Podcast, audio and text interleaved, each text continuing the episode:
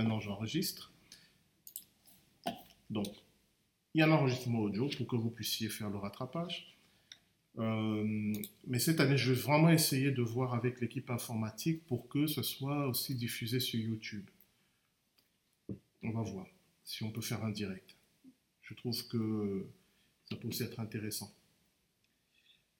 Qu'est-ce qu'il y a d'autre à dire euh, sur... Euh, non, je pense que je dis l'essentiel. Donc cette année, nous allons commencer l'évangile de Jean. Euh, et aujourd'hui, on va voir un peu très rapidement la, structure de l'évangile de Jean, les thématiques, et puis on va commencer euh, ce qu'on appelle le prologue, c'est-à-dire le premier chapitre. Et à mon avis, on va rester sur ce prologue au moins deux ou trois séances. Parce qu'il y a énormément de choses qui sont dites dans ce prologue. On va le lire tout à l'heure. Ah oui, j'oubliais. Et on commencera chaque fois, euh, comme d'habitude, nos études bibliques par la prière. Puisque le but n'est pas simplement d'étudier la Bible pour étudier la Bible, le but aussi, c'est d'étudier la Bible en vue d'en tirer quelque chose pour nous-mêmes et pour nos vies. Et on commence par la prière pour demander euh, l'aide de Dieu, pour demander aussi qu'il nous parle aussi à travers cette étude biblique, qu'il nous aide à comprendre, à discerner. Euh, parce qu'il y a deux manières d'aborder la Bible. Il y a la manière euh, scientifique, académique, c'est-à-dire on a un texte, on fait une analyse de texte et on comprend ce que le texte veut dire. Ça, vous le trouvez par exemple dans les universités. Il y a des gens qui étudient la Bible dans ce sens-là. Euh, il y aura un peu cet aspect-là, mais moi, c'est pas ça que je fais. Mais vous allez voir qu'il y a cet aspect aussi. Et puis, à la manière, une autre étude biblique où on lit la Bible, on analyse le texte en vue de mieux le comprendre et d'enrichir bah, notre foi, notre relation avec Dieu, bien sûr notre connaissance. Et c'est ça plutôt vers ça que je me dirige. Et c'est pour ça qu'à chaque fois, j'essaierai toujours de tirer des choses euh, concrètes. Donc, on n'analyse pas le texte pour lui-même, mais pour ce qu'il nous apporte concrètement en termes de, nourriture spirituelle. Vous l'avez déjà vu un peu dans les autres études bibliques, mais voilà, ça va continuer dans ce sens-là. Mais il y aura quand même cet aspect euh, étude du texte, notamment dans l'évangile de Jean, parce que, on va le voir, c'est un évangile très particulier, qui ne ressemble à aucun des autres. Et je vais expliquer pourquoi, et puis on va, y aller. Donc, avant de se lancer, on va prier, et puis on va regarder cet évangile de Jean.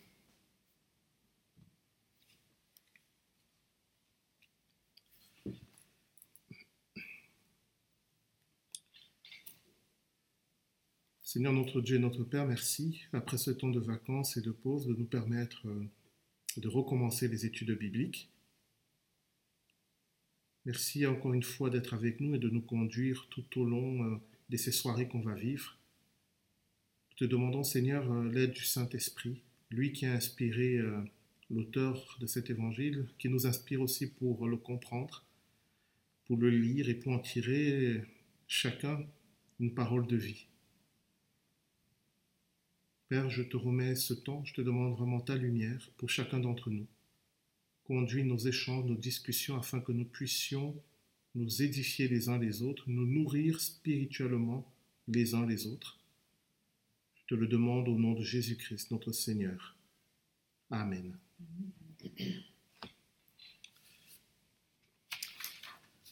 Alors la première partie, bon, je vais aller vite parce que euh, la date de rédaction, tout ça. Bon, maintenant, dans la plupart de vos Bibles, vous avez tout ça. Euh, et ce n'est pas des informations intéressantes, je vais vous dire pourquoi. Parce que depuis que moi j'ai fait des études de théologie jusqu'à maintenant, ça n'arrête pas de changer. C'est-à-dire que euh, ce qui étudie ce livre, de quand il a été rédigé, par qui, comment, bon, comment, ça ne change pas, mais par qui, bah, il n'y a pas d'opinion arrêtée. Donc certains disent, euh, la tradition de l'Église dit que l'auteur de l'évangile de Jean, c'est Jean, fils de Zébédée, disciple de Jésus-Christ. La plupart des exégèses disent que ce n'est pas lui, mais il parle de ce qu'on appelle une école joannique, c'est-à-dire des disciples de Jean donc les disciples de Jean, le disciple de Jésus, donc ces disciples à lui, qui se revendiquent de lui et qui ont rédigé à la fois l'évangile de Jean, mais aussi euh, les épîtres de Jean et aussi le livre de l'Apocalypse. Après, il y a d'autres qui disent non, c'est même pas des, c'est même pas une école joannique, c'est encore euh, des auteurs gnostiques du deuxième siècle. Voilà, c'est en pleine discussion. Vous allez choisir euh, ce que vous voulez. Moi, je vais m'en tenir à la tradition de l'Église. Donc, vous allez m'entendre dire ces gens disciples de Jésus, même si c'est pas aussi simple. Mais comme je n'ai pas d'éléments pour vous tout trancher, je ne vais pas me disperser, je vais m'en tenir à ça jusqu'à ce qu'un jour on ait une preuve formelle et définitive de qui est l'auteur. Voilà. Donc, je vais m'en tenir à la tradition et dire c'est Jean, le disciple de Jésus. Et de la même manière, euh, l'auteur de l'épître de Jean et, l'auteur de l'Apocalypse. Alors, la plus ancienne version de, ce, de cet évangile, et elle n'est même pas complète, c'est un tout petit fragment, on la situe entre l'an 100 et l'an 175. Alors, ce n'est pas parce qu'on a trouvé un fragment qui date de cette période que ça veut dire que ça a été rédigé à cette période. Ça veut simplement dire que c'est voilà, le plus ancien qu'on ait trouvé. Et le plus ancien évangile de Jean complet qu'on ait trouvé date de, euh, euh, de l'an 200, donc deux siècles, près de deux siècles après les événements.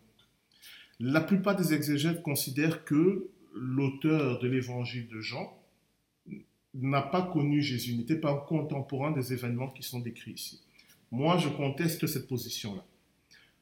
Ou alors, s'il n'était pas un contemporain, le témoignage qu'il a reçu vient de quelqu'un qui a connu Jésus. On va voir pourquoi. Est-ce qu'on voit bien la différence? Je peux très bien aujourd'hui rédiger une histoire de la vie de Jésus d'après le témoignage de quelqu'un qui a connu Jésus. Et je, et je reçois ce témoignage et je le mets par écrit. Il faut bien distinguer le moment où quelque chose est mis par écrit et la date du témoignage. Alors pourquoi je pense que ce témoignage vient de quelqu'un qui a connu Jésus? Parce qu'il donne des détails. Il, a une sensibilité, parfois même sur les mêmes événements. Il prend le risque de dire les choses différemment, quitte à passer pour quelqu'un justement qui n'est pas authentique. Pour moi, ça montre que s'il fait cela, c'est parce qu'il, ce témoin l'a vraiment vu. Je vous donne un exemple. L'évangile de Matthieu, de, de Marc et de Luc, lors du dernier repas entre Jésus et ses disciples, ils nous disent tous que Jésus a institué la scène lors de ce repas.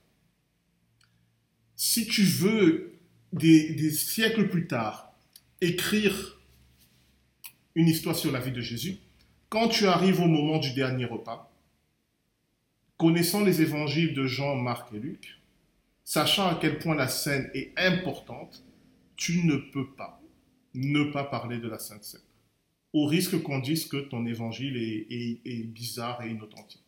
Or, que fait Jean lorsqu'il arrive dans le dernier repas entre Jésus et ses disciples? Il ne parle jamais de la Sainte Seine. Par contre, il parle d'un événement que les autres n'ont pas rapporté, mais qui lui rapporte, c'est que Jésus a lavé les pieds du disciple voyez, quand tu veux te faire passer pour un auteur authentique, tu ne prends pas de tels risques. Je vous donne juste un exemple. Il y en a plein d'autres comme ça. Mais quand tu es quelqu'un qui témoigne selon ce qu'il a trouvé d'important dans la vie de Jésus, alors tu peux te permettre de telles choses. C'est-à-dire que ce qui a marqué ce témoin Jean, c'est pas tant la scène en elle-même, mais c'est que Jésus est lavé leurs pieds. Pour lui, ça a été ça l'événement important de cette soirée. Pour les autres, c'était le dernier repas, mais pour lui, ça a été ça. Ce qui fait qu'il n'évoque même pas du tout le dernier repas, il est concentré sur ça parce que pour lui, ça a du sens. Et en cela, paradoxalement, il ressemble aux auteurs de l'évangile de Matthieu, de Luc et de Marc, qui même s'ils rapportent les mêmes récits, chacun va rapporter toujours avec un petit détail qui lui est propre. Hein, euh, Matthieu, il a, euh, il a sa sensibilité, Luc a la sienne et Marc a la sienne. Et on se rend compte que Jean aussi a la sienne. Donc le but de Jean n'est pas de, d'écrire une histoire de Jésus pour se faire passer pour authentique, mais son but c'est d'écrire une histoire de Jésus avec ce qui pour lui a du sens. Et c'est en ça qu'il est totalement différent des autres parce qu'il a pris un chemin, mais euh, pas opposé, mais il a pris un angle, d'attaque vraiment particulier. Est-ce que ça va? Bon, ça c'est sur la structure. Euh, je vous dis, si vous cherchez dans n'importe quel livre, on va vous montrer la structure de l'évangile. Je pense que ce n'est pas la peine euh, que je vous la donne, sauf si vraiment l'un d'entre vous me demande expressement de lui donner la structure du livre. Par contre, ce qui est intéressant dans l'évangile de Jean, c'est que c'est un évangile qui raconte l'histoire de Jésus, mais qui veut la raconter comme un, traité de théologie. C'est-à-dire, son but n'est pas de nous raconter une chronologie des événements de la vie de Jésus. Son but est de nous faire une démonstration en prenant différents éléments dans la vie de Jésus et à les rassemblant pour que ce soit beaucoup plus clair pour nous. Par exemple, dans l'évangile de Jean, il a choisi sept miracles qu'il va appeler des signes. Sept, pas un de plus, pas un de moins. Ça veut dire que pour lui, ces signes-là, ces miracles-là, chacun dans ce qu'il représente, nous démontre quelque chose. Donc il n'a pas additionné tous les miracles que Jésus a faits, il en a pris, il en a choisi de manière très précise sept. On les verra. Alors, ces sept miracles que Jean appelle des signes, c'est quand Jésus change l'eau en vin à Cana, la guérison du fils d'un officier, la guérison d'un paralytique, la multiplication des pains pour nourrir les 5000 personnes, quand il marche sur l'eau, la guérison d'un aveugle-né et la résurrection de Lazare. Non, ce sont ces sept signes qui pour lui vont démontrer c'est qui est le but de son évangile. Il nous le dit dans, dans Jean chapitre 20 verset 31. Je vais vous lire et puis on va passer au prologue. Et ce qui est bien, il nous, dit pourquoi j'ai fait tout ça, pourquoi j'ai fait tout ce travail. Dans Jean chapitre 20, verset 31, il nous dit, euh, voilà, Jésus a fait encore en présence de ses disciples beaucoup d'autres miracles qui ne sont pas écrits dans ce livre, mais ces choses ont été écrites afin que vous croyiez que Jésus est le Christ, le Fils de Dieu, et qu'en croyant, vous ayez la vie en son nom. On va, quand on aura fini euh, avec le prologue, on va s'arrêter sur euh, Jean 20, 31, avant la suite, parce que il nous dit que le but de cet évangile, c'est qu'on croit que Jésus est le Christ, le Fils de Dieu, et qu'en croyant, on a la vie en son nom. On va étudier ce que ça veut dire. S'il nous dit que c'est ça son but, il faut bien comprendre, ça veut dire quoi Jésus est le Christ? Ça veut dire quoi qu'il est le Fils de Dieu? Ça veut dire quoi qu'en croyant, on a la vie en son nom? Qu'est-ce que ça signifie, toutes ces choses-là? C'est important de, s'arrêter aussi là-dessus pour vraiment comprendre, puisqu'il nous dit que c'est ça son but. Alors, quoi d'autre? Bon, pour la structure, j'ai pris plein de notes, mais finalement, le plus important, ce sont les sept signes. Alors, on va, on va regarder le prologue. Ce qu'on appelle le prologue, c'est toute la partie qui va donc du chapitre 1, du verset 1 jusqu'au verset euh,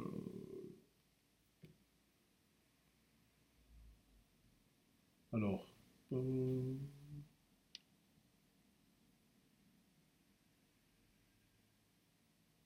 jusqu'au verset, euh, jusqu'au verset 18.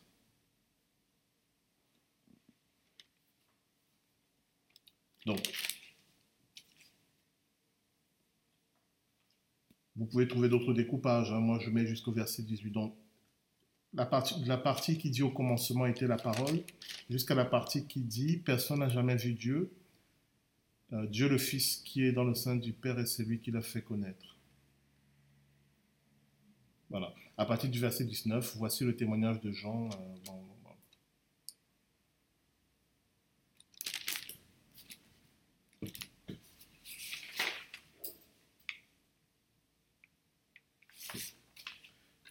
Et donc c'est ce prologue qui va beaucoup nous occuper.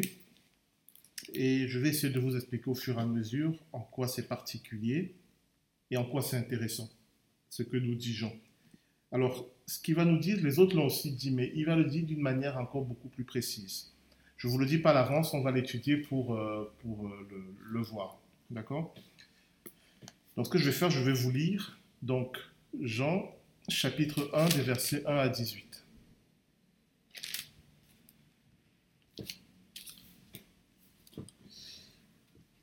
Alors, au commencement était la parole, et la parole était avec Dieu, et la parole était Dieu.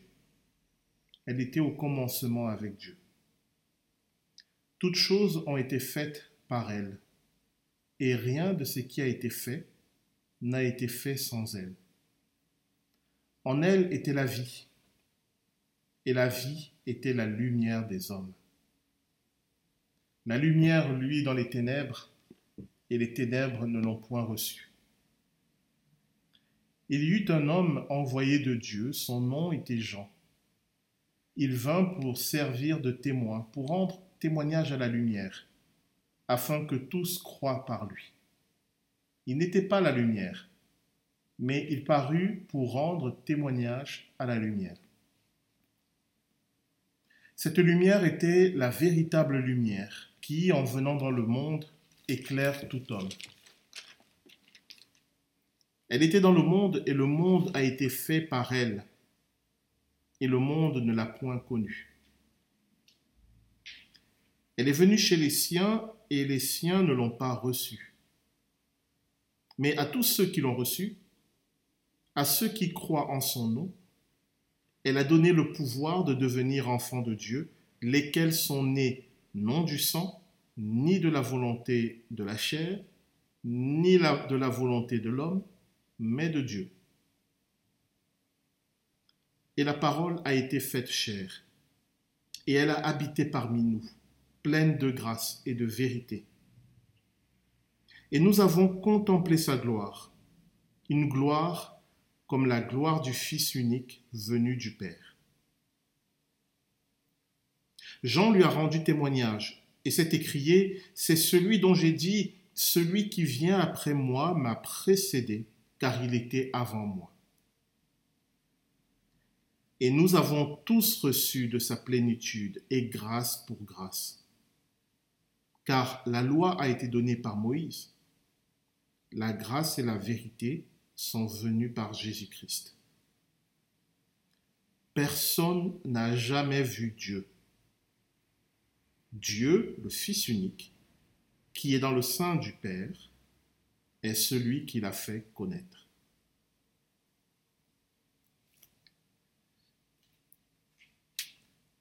Bon, déjà, c'est magnifique. Mais juste à la lecture, vous vous rendez compte qu'il y a déjà énormément de choses. Et c'est très bizarre de commencer un évangile, c'est-à-dire normalement l'histoire de la, de la vie du Christ, par un tel euh, traité euh, de, ce qui ressemble a priori à un traité de philosophie. Alors on va voir que même si ça ressemble à un traité de philosophie, ce n'est pas un traité de philosophie. C'est beaucoup plus que cela, c'est même plus de la théologie, c'est de, de la spiritualité, mais plus, plus, plus. Alors, je le dis tout de suite, ça risque d'être un peu compliqué. Donc, n'hésitez pas. Si vous avez une question, n'hésitez pas à poser la question parce que le but, c'est justement d'expliquer. D'accord?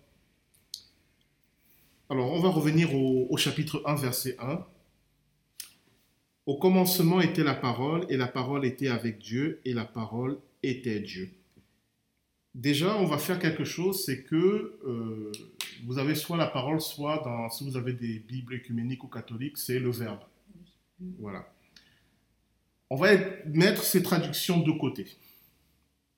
Non pas qu'elles ne sont pas bonnes, mais elles ne, nous, elles ne nous expliquent pas les choses. Je vais vous montrer pourquoi. Le mot qu'on a traduit par parole, c'est logos. Et on va voir que logos, parole ou verbe, ce n'est pas une très bonne traduction. Même si c'est la, la traduction qui rend la notion la plus compréhensible. Je vais déjà vous montrer pourquoi on a un problème avec parole. Et puis on va développer.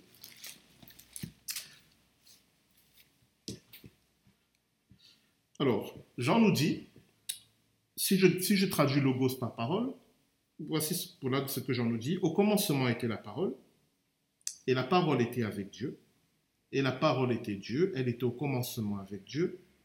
Toutes choses ont été faites par elle, et rien de ce qui a été fait n'a été fait sans elle.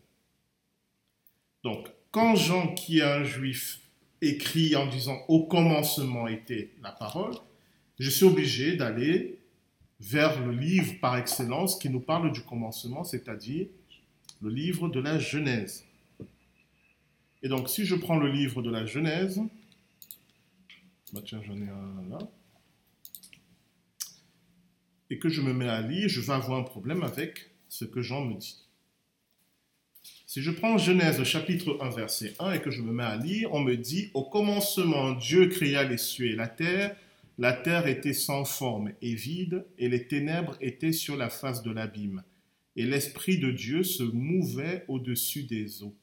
Et Dieu dit que la lumière soit, et la lumière fut, et Dieu vit que la lumière était bonne, et Dieu sépara la lumière des ténèbres. Je m'arrête là. Est-ce que vous voyez le problème par rapport à ce que Jean nous a dit?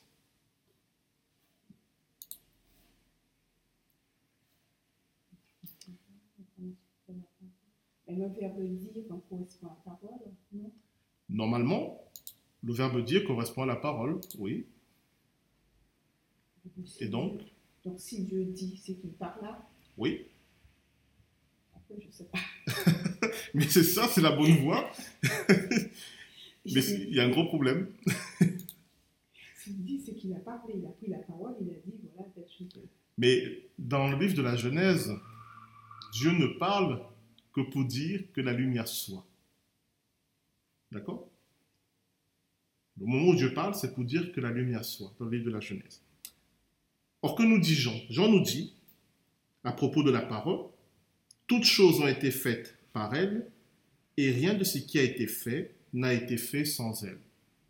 Or, dans le livre de la Genèse, on me dit, au commencement, Dieu créa les cieux et la terre, il n'a pas parlé. Bien sûr, la terre était informe et vide, et les ténèbres, il n'a toujours pas parlé, mais il y a déjà des ténèbres. L'abîme, il n'a pas parlé, mais il y a l'abîme. Les eaux, il n'a pas parlé, mais il y a les eaux. Et après, il parle, il dit que la lumière soit et la lumière fut. Donc, les cieux et la terre, les ténèbres et les eaux ont été créés, on ne sait pas comment, mais pas par la parole. Et pourtant, Jean nous dit, tout a été créé par elle, et rien de ce qui a été fait, c'est-à-dire les cieux, la terre, l'abîme, les eaux, tout, rien n'a été fait sans elle. C'était juste pour vous montrer que si vous dites que le logos, c'est la parole, vous avez un problème. Parce que Genèse chapitre 1 des versets 1 à 3 vous contredisent. C'est pas que le logos n'est pas la parole, la notion de parole est incluse dans le logos, mais il n'est pas que la parole. D'accord? Mais on va prendre un autre passage maintenant qui va nous permettre de comprendre ce que Jean a voulu dire quand il a utilisé le terme logos. Là, je vous ai montré que lorsqu'il a utilisé le terme logos, il ne voulait certainement pas dire la parole. Pourquoi il a majuscule la parole Parce que c'est pour dire que c'est pas n'importe quelle parole, c'est euh, justement une parole différente, c'est le logos. Attention, logos en grec, ça veut aussi dire la parole mais ça veut dire plus que la parole. Et si Jean a utilisé ce terme, c'est qu'il veut nous dire quelque chose de plus que simplement Dieu a parlé. Parce que je vous ai montré qu'il y avait des choses qui existaient sans que Dieu ne parle. Et en plus même, mais ça on va le voir plus tard, euh, Dieu ne crée pas la lumière. Il dit que la lumière soit, et la lumière fut. Il ne la crée pas. Il appelle, quand Dieu, dans le livre de la Genèse, quand Dieu crée, on nous dit Dieu crée. Par exemple, au commencement, Dieu créa les cieux et la terre. Le verbe spécifique pour dire que Dieu a créé quelque chose à partir de rien, en hébreu, il est utilisé là. Mais pour la lumière, il n'est pas utilisé. Ce qui veut dire que la lumière préexistait. Elle avait déjà été créée au moment où Dieu parle. Dieu a simplement dit qu'elle soit. Et elle fut. Par exemple, comme si on appuyait sur l'interrupteur. vous voyez que même la parole là n'est pas en tant que telle créatrice. Mais bon, par facilité, on a dit la parole crée, c'est une facilité de langage. Mais si on commence un peu à réfléchir, on se rend compte que euh, ce n'est pas suffisant. Mais vous avez un autre passage qui nous explique mieux ce que Jean veut dire. C'est dans Proverbe, Proverbe chapitre 9.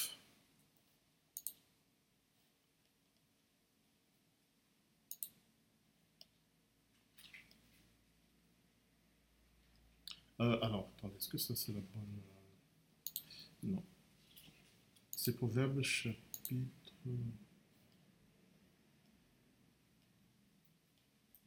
Voilà, Proverbe chapitre 8 plutôt.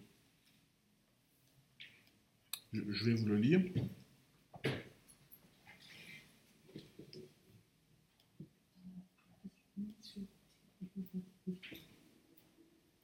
Proverbe chapitre 8, je vous lis à partir du verset 22. C'est à propos de la sagesse. Et c'est la sagesse qui parle. Dans ce proverbe, c'est la sagesse qui parle. Elle dit, à partir du verset 22, elle dit, L'Éternel m'a possédé au commencement de sa voix, avant ses œuvres d'ancienneté. Dès l'éternité, je suis établi, dès les commencements, dès avant les origines de la terre. Quand il n'y avait pas d'abîme, j'ai été alors, c'est mis enfanté, mais c'est euh, pas enfanté. Bon, disons, j'ai été enfanté. Quand il n'y avait pas de source pleine d'eau, avant que les montagnes fussent établies sur la base, avant les collines, j'ai été enfanté. Lorsqu'il n'avait pas encore fait la terre et les campagnes et le commencement de la poussière du monde, quand il disposait les cieux, j'étais là. Quand il ordonnait le cercle qui circonscrit la face de l'abîme, quand il établissait les nuées en haut, quand il affermissait les sources des abîmes, quand il imposait son décret à la mer afin que les eaux n'outrepassent point son commandement, quand il décrétait les fondements de la terre, j'étais alors à côté de lui, son nourrisson, j'étais ses délices tous les jours, toujours en joie devant lui, me réjouissant en la partie habitable de la terre, et mes délices étaient dans les fils de, de l'homme. Donc c'était Proverbe 8, des versets 22 à 31.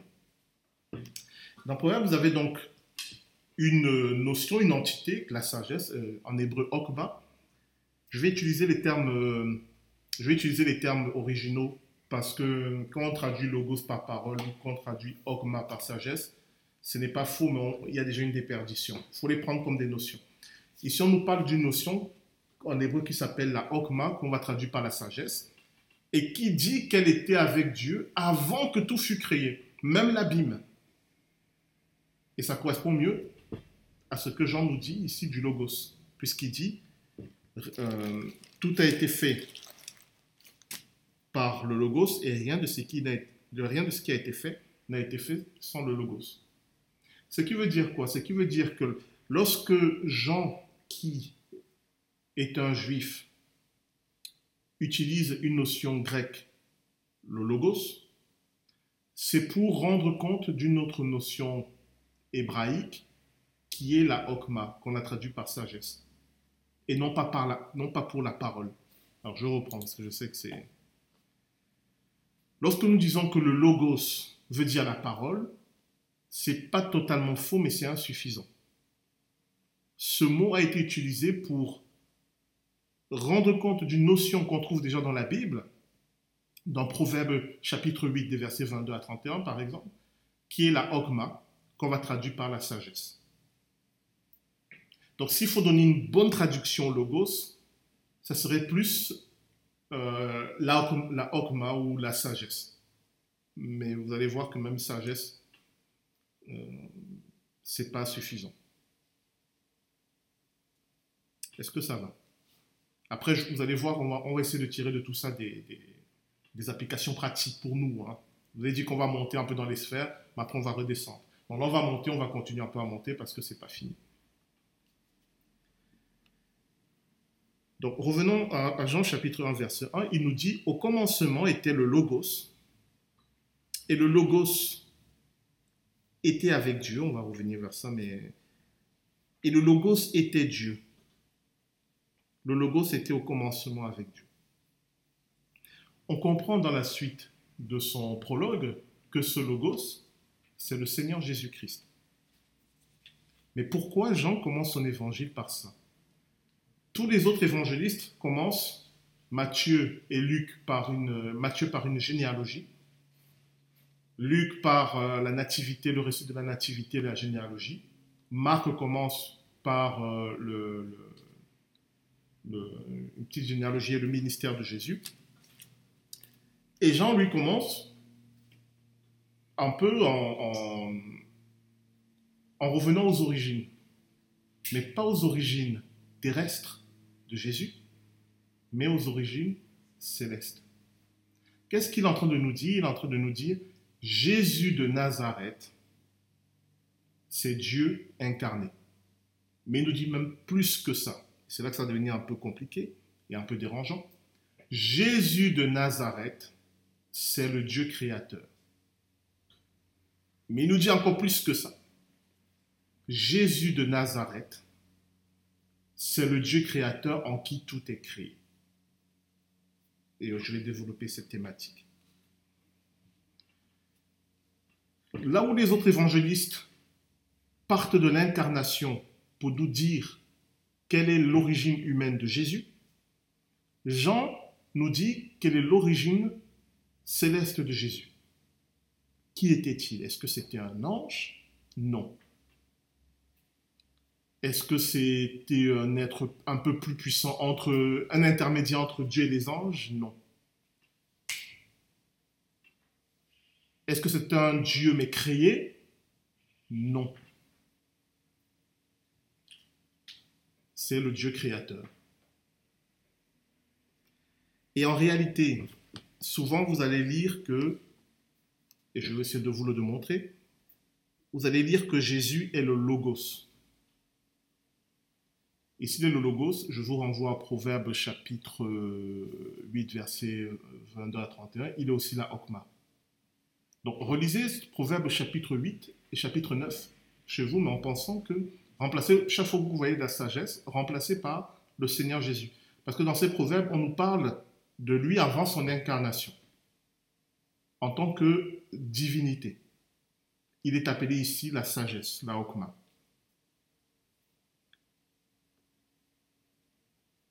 Vous verrez dans beaucoup d'ouvrages de, théologie, on vous dira que Jésus est le Logos. Alors, ce n'est pas faux, mais ce n'est pas tout à fait vrai. Et je vais vous le démontrer. On va lire on va lire une épître de Paul dans Colossiens, chapitre 1, des versets 15 à 1. Alors, qu'est-ce que je dis 15 à 1 Non, non. J'ai mal noté. Colossiens, chapitre 1, c'est sûr, peut-être à partir du verset 15. Attendez.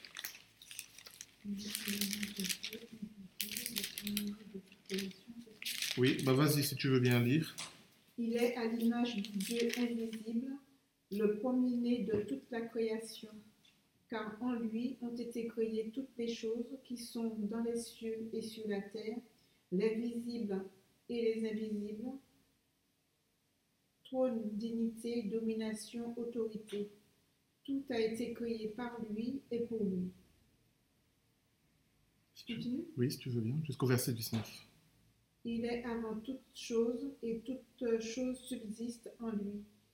Il est la tête du corps de l'Église. Il est le, le commencement, le premier-né d'entre les morts, afin d'être en tout le premier. Car Dieu a voulu que toute plénitude habitât en lui. Merci. Bah, L'apôtre Paul nous dit ici quelque chose de, de très dérangeant. Donc, dans Colossiens chapitre 1, des versets 15 à 19 il dit, en lui ont été créées toutes les choses, mais il rajoute à la fin du verset 16, tout a été créé par lui et pour lui. Donc il nous dit, en lui, en Jésus, en, Jésus-Christ, ont été créées toutes choses. Par lui ont été créées toutes choses, et pour lui ont été créées toutes choses. Il prend bien la peine de distinguer les trois, c'est important. En lui, par lui et pour lui. Quand on dit que Jésus est le Logos, on s'arrête juste à la notion, aux notions de par lui et pour lui. Vous me suivez? Puisque le logo, c'est la ogma, c'est le, le, j'utilise ce terme pour le moment, le moyen par lequel tout est créé, et l'objectif, on le verra, pour lequel tout est créé. Mais il reste une notion, en lui. Je reprends. Dans son épître aux Colossiens, à propos de Jésus-Christ, l'apôtre Paul nous dit, en lui tout a été créé, par lui tout a été créé, et pour lui tout a été créé. Lorsque nous étudions la notion de logos ou de ogma, on voit que ça se rapporte plutôt à par lui et pour lui. C'est-à-dire que la, notion de logos ou de ogma nous dit par qui tout a été fait et dans quel but tout a été fait. On étudiera un peu plus en profondeur ces notions-là. Je, je vous les ai données comme ça pour le moment. Mais ces notions de logos et d'ogma ne nous disent pas en qui tout a été fait. Le en signifie à l'intérieur.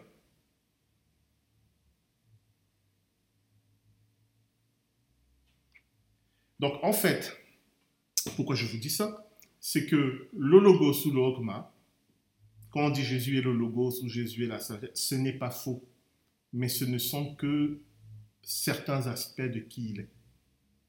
Il y a encore un autre aspect de lui qu'on va identifier tout à l'heure, mais qui n'est pas dit dans le logos ou dans la c'est que c'est en lui que tout a été créé.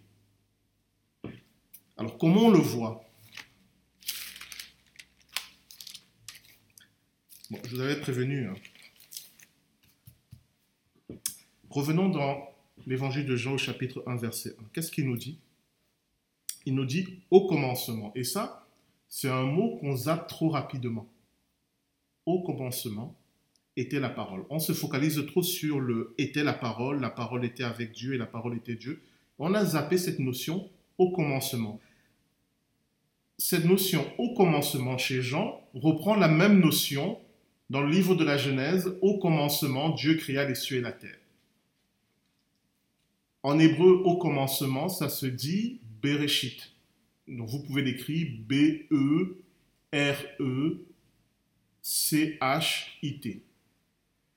Bereshit. C'est ça qu'on a traduit par au commencement. Et en grec, au commencement, ça se dit en arken. Donc vous pouvez écrire E-N, espace A-R-K-E-N. En gros. Le problème avec ces deux notions, Bereshit en arken, c'est qu'elle ne signifie pas au commencement. S'il fallait les traduire littéralement dans ce qu'elle veut dire, Bereshit, le BE que vous voyez au début, c'est une préposition qui veut dire dans, à l'intérieur. Et Reshit, ça veut dire le principe. Donc c'est dans le principe, à l'intérieur du principe. Et Jean ne s'y est pas trompé, puisqu'il commence son évangile avec en arken, qui veut dire, en ça veut dire dans, et arken ça veut dire en grec le principe. C'est-à-dire que ce soit en hébreu, que ce soit dans l'évangile de Jean, il a pris la peine de bien traduire ce fameux au commencement, qui veut dire en fait dans le principe. Donc Genèse chapitre 1 verset 1, dans le principe, Dieu créa les cieux et la terre. Jean chapitre 1 verset 1. Dans le principe était le logos, et le logos était avec Dieu, et le logos était Dieu. Bon, vous dites pour le moment, qu'est-ce que ça change? Vous allez voir, c'est important. D'accord? C'est fondamental. Alors pourquoi on a traduit en disant au commencement Parce que euh, le reshit ou le arken, ça signifie aussi la tête ou le chef. Et on a dit, bon, si c'est la tête, si c'est le chef, c'est celui qui est au début. Et donc, c'est aussi le commencement. Mais vous voyez qu'en traduisant par commencement, on perd des notions. Parce que le principe, la tête et le chef, c'est pas simplement un commencement. c'est celui qui donne la direction. Si vous dites au commencement, ça peut comme si j'ouvre la porte et ça y est, ça va dans tous les sens. Alors que Bereshit ou Enarken me dit que il y a une direction qui est donnée dès le départ et que tout va aller selon cette direction qui est donnée dès le départ. C'est un peu ça l'image. C'est pas simplement un commencement un peu hasardeux, c'est un commencement dirigé et ordonné selon ce que la tête, le principe, a décidé. Oui. différence entre en, euh, en, principe ou dans le principe. Si par exemple il avait mis, euh, je crois, euh, en, en, principe, en principe, Dieu créa le ciel et la terre. Non, c'est une, une, différence entre dans le principe. Oui, parce qu'on me dit dans le principe, Dieu créa les cieux et la terre. Dans, dans quel principe alors? Il a créé les cieux et la terre dans un principe. Le principe, c'est quoi? C'est ce qui. Euh, comment on peut définir ça? Un principe, c'est ce qui donne le sens, la nature, l'identité d'une chose. Donc Dieu a créé les cieux et la terre dans quelque chose de très particulier, qui fait que les cieux et la terre vont prendre la couleur de cette chose-là. Par exemple, si ce principe c'était le mal, eh bien la création aurait été très différente. Mais il a créé dans un, principe très particulier. Et normalement, si vous faites le lien avec Colossiens, avec ce que dit l'apôtre Paul, tout a été créé en lui par lui et pour lui. En lui, ça veut dire c'est lui le principe. Par lui, ça veut dire qu'il est le Okma et la sagesse. Et pour lui, il est la finalité. Et celui, c'est Jésus-Christ de Nazareth. Ça veut dire quoi? Et puis je vais vous donner une autre, une autre preuve. Quand vous lisez au commencement, Dieu créa les cieux et la terre dans Genèse chapitre 1, verset 1, ou ici, au commencement était la parole, et la parole était avec Dieu, et la parole était Dieu, en fait, Jésus n'est pas dans la parole. Il est dans ce terme, le commencement. Est-ce que vous, voyez ce que je veux dire? Si vous lisez n'importe quel livre, enfin, dans beaucoup de livres d'exégèse, on vous dira au commencement était Jésus, et Jésus est la parole, il est avec Dieu, il était avec Dieu dans le commencement. C'est pas ce que Jean nous dit. Il nous dit ici littéralement, dans Jésus, puisque c'est lui le principe, c'est lui le arken, le, le, réchit, dans Jésus était le logos. C'est comme ça qu'il commence son, évangile. Dans Jésus était le logos. Dans le principe était le logos. Dans Jésus était le logos. Ça va avoir des applications pour nous un peu. Hein. Mais il a voulu commencer son évangile comme ça parce que il est en train de nous dire Jésus n'est pas simplement Dieu, il n'est pas simplement Dieu créateur mais il est le Dieu dans qui la création prend place. Pour vous donner un ordre d'idée, tout ce qui est existe en lui. Alors, ça peut nous mener très loin, ça peut donner des mots de tête, mais comprenez que tout ce qui existe, tout ce qui est créé, tout ce qui a une existence, existe en lui. Donne une image qui n'est pas parfaite, la création par rapport à Jésus, c'est comme un enfant dans le ventre de sa mère. Nous, la création nous paraît immense. Quand on regarde les étoiles, les galaxies, on se dit c'est énorme. Mais on nous dit tout ça, c'est en lui. Tout ça tient en lui. Alors, pour ceux qui diraient, mais oui, il va chercher tout cela, bah, je vais vous citer. Donc, je vais citer Colossiens, mais on va aussi prendre ces paroles de Jésus dans euh, c'était dans euh, Apocalypse euh, au chapitre, chapitre 3, il me semble.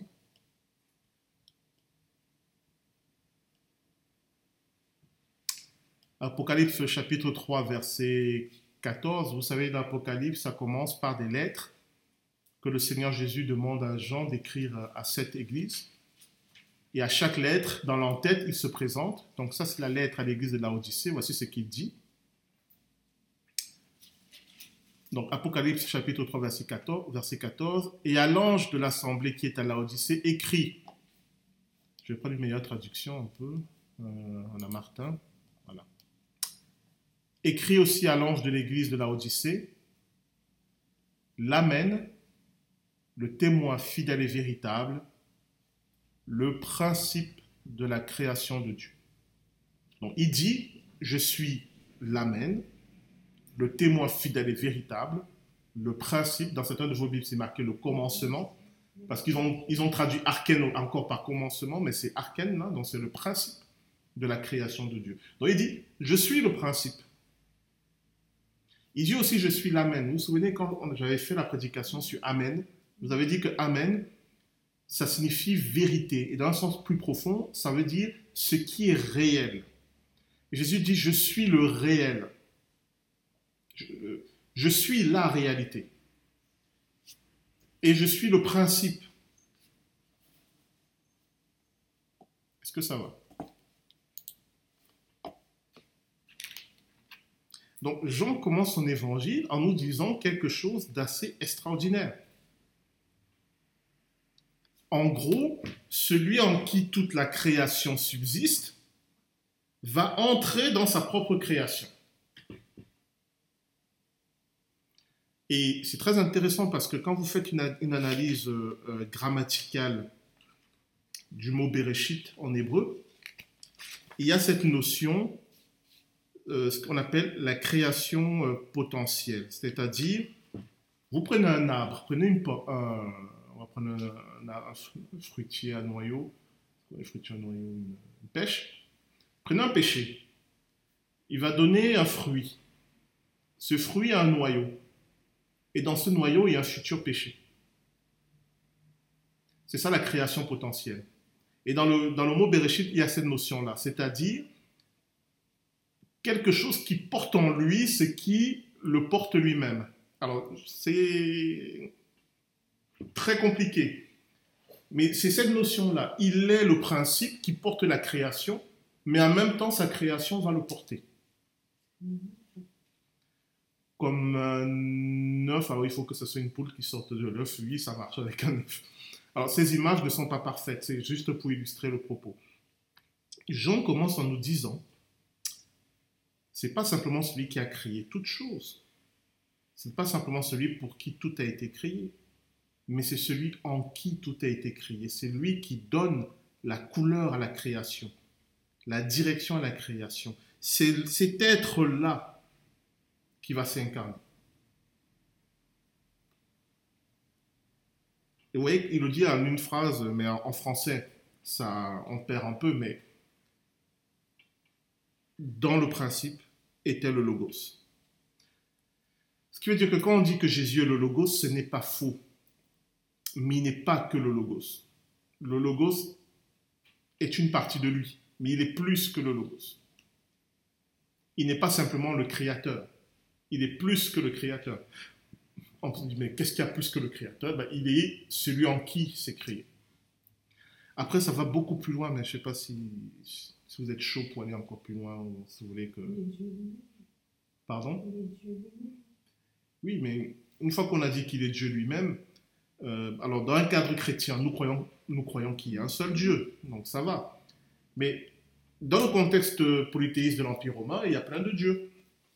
Et un dieu peut être créé par un autre dieu. Dans les mythologies grecques ou romaines, des dieux donnent naissance à d'autres dieux. Donc dire être un dieu ne veut dire que tu es un être plus grand qu'un être humain, mais ça ne dit pas tout. Donc dans la mythologie grecque, euh, même Zeus, qui est considéré comme le père des dieux, ben, lui aussi il a un père et une mère. Donc c'est Jean a utilisé une notion qui nous dit c'est même pas simplement un Dieu. Au cas où un, païen lirait ce texte et dit, bon, bah, Jésus est un Dieu, mais comme les autres. Non. Il est même plus qu'un Dieu dans notre, conception de ce qu'est une divinité. Si on devait transcrire Jésus dans, dans les mythologies euh, grecques ou, romaines, euh, on n'a même pas de divinité, puisque les mythologies gréco-romaines, ça commence par euh, Gaïa et Uranus, le ciel et la terre, qui s'unissent et de là sortent les autres dieux. Mais Jean nous dit, les cieux et la terre étaient déjà dans le principe, en lui. Donc il est même encore plus grand que ça.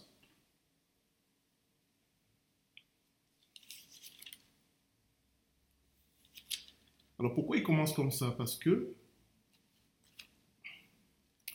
et là on va aller encore dans des subtilités, quand vous prenez le livre de la Genèse, chapitre 1, verset 1, je vous assure qu'on peut faire une année d'études bibliques simplement sur le mot Bereshit. Parce que ce mot, peu importe la manière dont on le décompose, il nous dit l'histoire biblique. Vous pouvez le décomposer, c'est-à-dire vous pouvez prendre les deux premières lettres, les trois premières lettres, enfin, vous le décomposez comme vous voulez, vous avez un message, vous avez un message à l'intérieur. Il nous raconte le projet de Dieu. Il se termine par la lettre Tav, chez nous, c'est le T. Et cette lettre, pour ceux qui ont fait euh, l'étude biblique sur Apocalypse et sur le livre de la Genèse, on l'avait vu, c'est la dernière lettre de l'alphabet hébraïque et elle est considérée comme étant le sceau de Dieu, la signature de Dieu. Et dans sa forme archaïque, c'était une croix. Cette lettre, elle elle était écrite sous la forme d'une croix. Et dans sa forme moderne, elle représente le, sang de l'agneau sur les linteaux d'une porte. Dans la dixième plaie d'Égypte, quand Dieu dit qu'il va tuer les premiers-nés d'Égypte, il demande aux Hébreux de prendre le sceau d'un agneau, le sang d'un agneau, et de le mettre sur les linteaux de la, porte. Et quand vous regardez cette lettre Tav, elle représente une porte, et Dieu demande de laisser le sang de l'agneau dans un seau à l'extérieur. Et la lettre Tav, elle, commence par un, un point, et puis elle fait les formes d'un linteau. C'est à la fois la signature de Dieu, c'est la croix, c'est le sang de l'agneau. Et c'est la lettre qui termine le mot Bereshit, c'est-à-dire le principe de la création, c'est la croix. C'est Dieu qui donne sa vie. Pourquoi? D'après vous Pour sauver l'humanité. Mais pourquoi?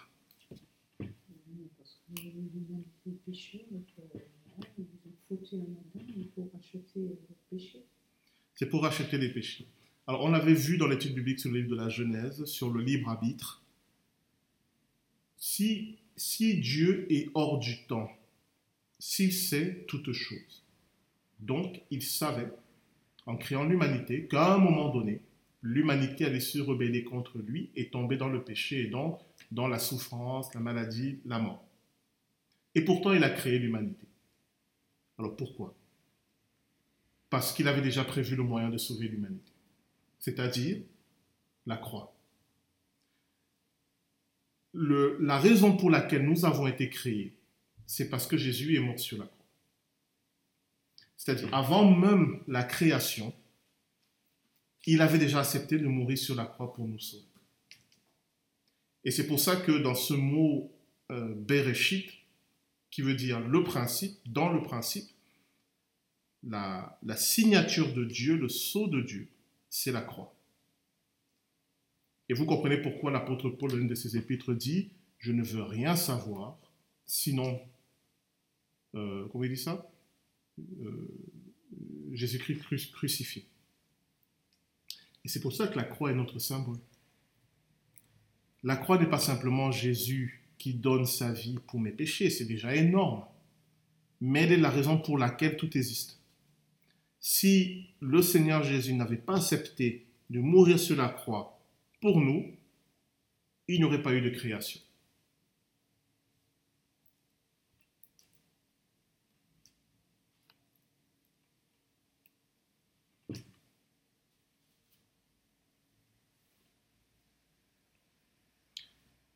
Donc, quand Jean commence son évangile en disant dans le commencement, c'est aussi ce qu'il nous dit. En fait, dès le début, Jésus mort sur la croix. Parce que c'est ça qui donne la direction de toute la création.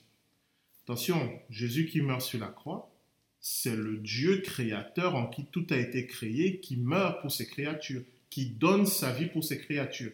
La croix n'est pas d'abord un, lieu de souffrance et de mort, c'est un lieu d'amour. Donc le principe aussi de la création, c'est l'amour.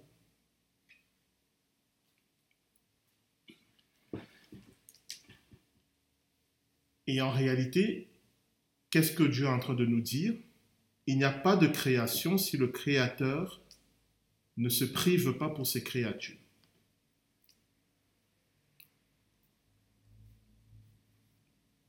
Dieu en tant que créateur, dans son acte même de créer, il y a un sacrifice. Et on avait expliqué ça la dernière fois à cause du libre arbitre. S'il n'y avait pas de libre arbitre, il n'y aurait pas besoin de sacrifice. Parce que s'il n'y a pas de libre arbitre, ça veut dire que nous ne sommes pas capables de faire un choix en toute conscience. Donc tous nos pensées, tous nos actes sont contrôlés par Dieu. Et donc il n'y a aucune possibilité de se rébeller contre Dieu. Mais dans ce cas, il n'y a pas non plus de relation véritable. Il n'y a pas non plus d'amour véritable. Puisque le vrai amour, c'est celui qui vient d'un acte libre et conscient. Donc quand le Dieu créateur veut avoir une vraie relation avec sa création, une relation d'amour avec sa création, il est obligé de nous donner la liberté. Et en nous donnant la liberté, il prend le risque que nous nous rébellions contre lui. Et ce risque, c'est aussi la possibilité pour nous de souffrir et de mourir. Donc il faut absolument qu'il y ait un moyen pour nous d'entrer dans une relation d'amour avec Dieu dans la liberté. Et ce moyen, c'est la croix.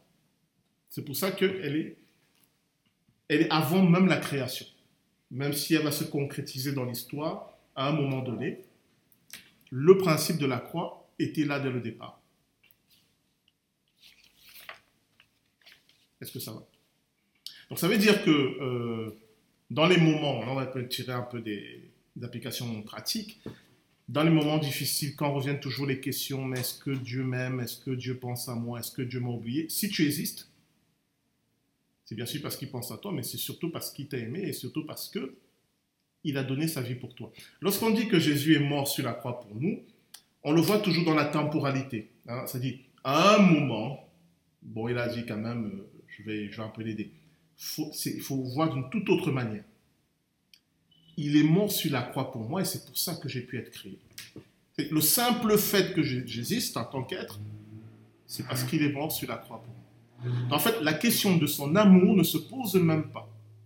Vous voyez un peu la notion La question de son amour, de est-ce que j'ai de la valeur à ses yeux, elle ne se pose même pas puisqu'elle m'a précédé cette question. Cette question a été réglée avant même que j'existe. Si cette question n'avait pas été réglée, je n'existerais pas. Et c'est vrai pour tout être que Dieu crée. C'est les êtres humains, euh, les anges, euh, tout. Les animaux, les plantes, tout ce que Dieu a créé, c'est parce qu'il a répondu à la question avant. Ben, qu'est-ce que je fais pour les sauver? Et cette notion de la croix qui précède, et donc de l'amour de Dieu, qui précède tout, elle est fondamentale. Ce qui veut dire que tout ce que nous allons faire, c'est toujours en réponse à l'amour de Dieu. Et jamais pour euh, demander l'amour de Dieu. Bon, malheureusement, dans l'histoire de l'Église, on a inversé les choses. On a dit, si tu fais ça et ça et ça et ça, Dieu va t'aimer. L'Évangile nous dit l'inverse. Dieu t'aime déjà, alors fais ça et ça et ça et ça. Vous me direz, qu'est-ce que ça change? Ça change la dynamique. Dans un cas, j'agis par manque. Dans l'autre cas, j'agis parce que je suis plein, je suis rempli. Et ça change tout. Dans un cas, j'essaie de démontrer à Dieu que je suis digne d'être aimé par mes actes et par mes bonnes œuvres. Dans l'autre cas, j'essaie de répondre à l'amour de Dieu. Donc vous voyez que ce n'est pas la même, euh, entre un Dieu qui veut me punir et un Dieu qui m'aime, ce n'est pas la même relation. Ça change fondamentalement les choses.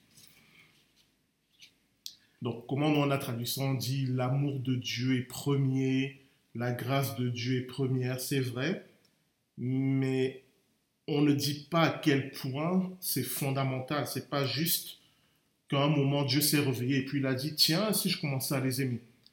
C'est-à-dire que la création ne serait pas là s'il n'y avait pas eu l'amour de Dieu. Et la manifestation de l'amour de Dieu, c'est qu'il s'est donné à la croix pour nous. Donc pour tout être créé, l'amour de Dieu n'est même pas une question. Même si je sais que notre psychologie fait que bon, parfois on se pose la question, c'est humain. Mais il faut contrebalancer ces questionnements en nous disant, mais si j'existe, c'est parce que Dieu m'a aimé. Que ça va? Est-ce qu'il y a des questions, des remarques, des choses que vous voulez ajouter? Non. En ligne, est-ce que ça va? Ça a l'air d'aller.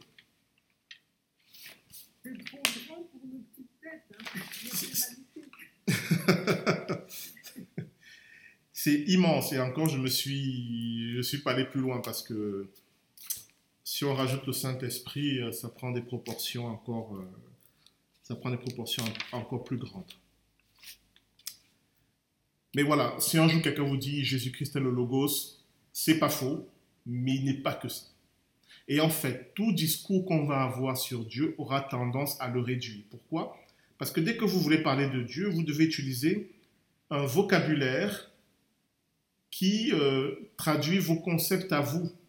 Donc, si je dis Jésus est le logos, c'est pas faux. Mais la notion de logos, c'est une notion euh, à l'origine philosophie grecque qui voulait dire euh, le principe divin qui harmonise, qui crée, qui met de l'ordre dans la création. Ça veut parler de la raison. Et dans une moindre mesure, ça veut parler de la parole. Toutes ces notions ne sont pas fausses, mais elles ne me donnent qu'un aspect de Dieu. Il y a un autre aspect encore qui m'échappe. Donc tout discours qu'on aura sur Dieu sera forcément limité, mais c'est pas grave. Il faut juste avoir conscience que je n'ai pas tout dit de Dieu. Et même ce que je viens de vous dire là, j'ai pas tout dit. J'ai encore dit ce que mon intellect est capable d'appréhender. Or, la Bible me dit qu'il y a encore des aspects de Dieu que je ne suis même pas capable euh, d'appréhender. Parce que je réfléchis avec mes capacités. Il s'est dévoilé selon ce que nous sommes capables de comprendre de lui. Mais il y a d'autres aspects, si on en parle, ça vous donnera. Ça peut même être effrayant. Et donc, euh, voilà, on se limite à ce qu'on est capable de concevoir. Dans le livre de l'Apocalypse qu'on a étudié l'année dernière, quand l'apôtre Jean nous parle de la, guerre d'Armageddon, quand le Seigneur Jésus revient avec les armées célestes, il nous dit que sur, euh, il avait un nom écrit sur lui que personne ne connaissait. C'est-à-dire, même à la fin des temps, si Jésus a un nom qu'aucun d'entre nous ne connaît, cela veut dire qu'il y a un aspect de lui qui nous est encore inconnu. Donc voilà, c'est pour vous dire à la fois ne, Paniquez pas, c'est normal qu'à chaque fois, il y a des aspects qui nous échappent et qu'on n'arrive pas à tout saisir. Alors, qu'est-ce que j'avais encore euh, là-dessus? On a parlé de la Hokma. On a vu Bereshit. Bon, revenons au Logos. Et à partir de maintenant, je vais dire que Jésus-Christ est le Logos. Maintenant, vous comprenez quand on dit Jésus-Christ est le Logos.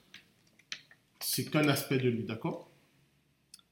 Donc, dans le principe, je reviens à l'Évangile de Jean chapitre 1 verset 1, dans le principe était le Logos. Et le Logos était avec Dieu, et le Logos était Dieu.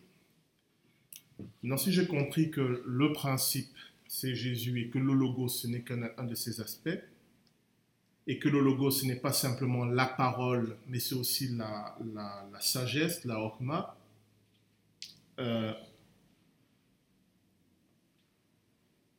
quand il me dit que le Logos était avec Dieu, qu'est-ce qu'il qu'est-ce qu'il essaie encore de me dire, Jean, euh, ici au début?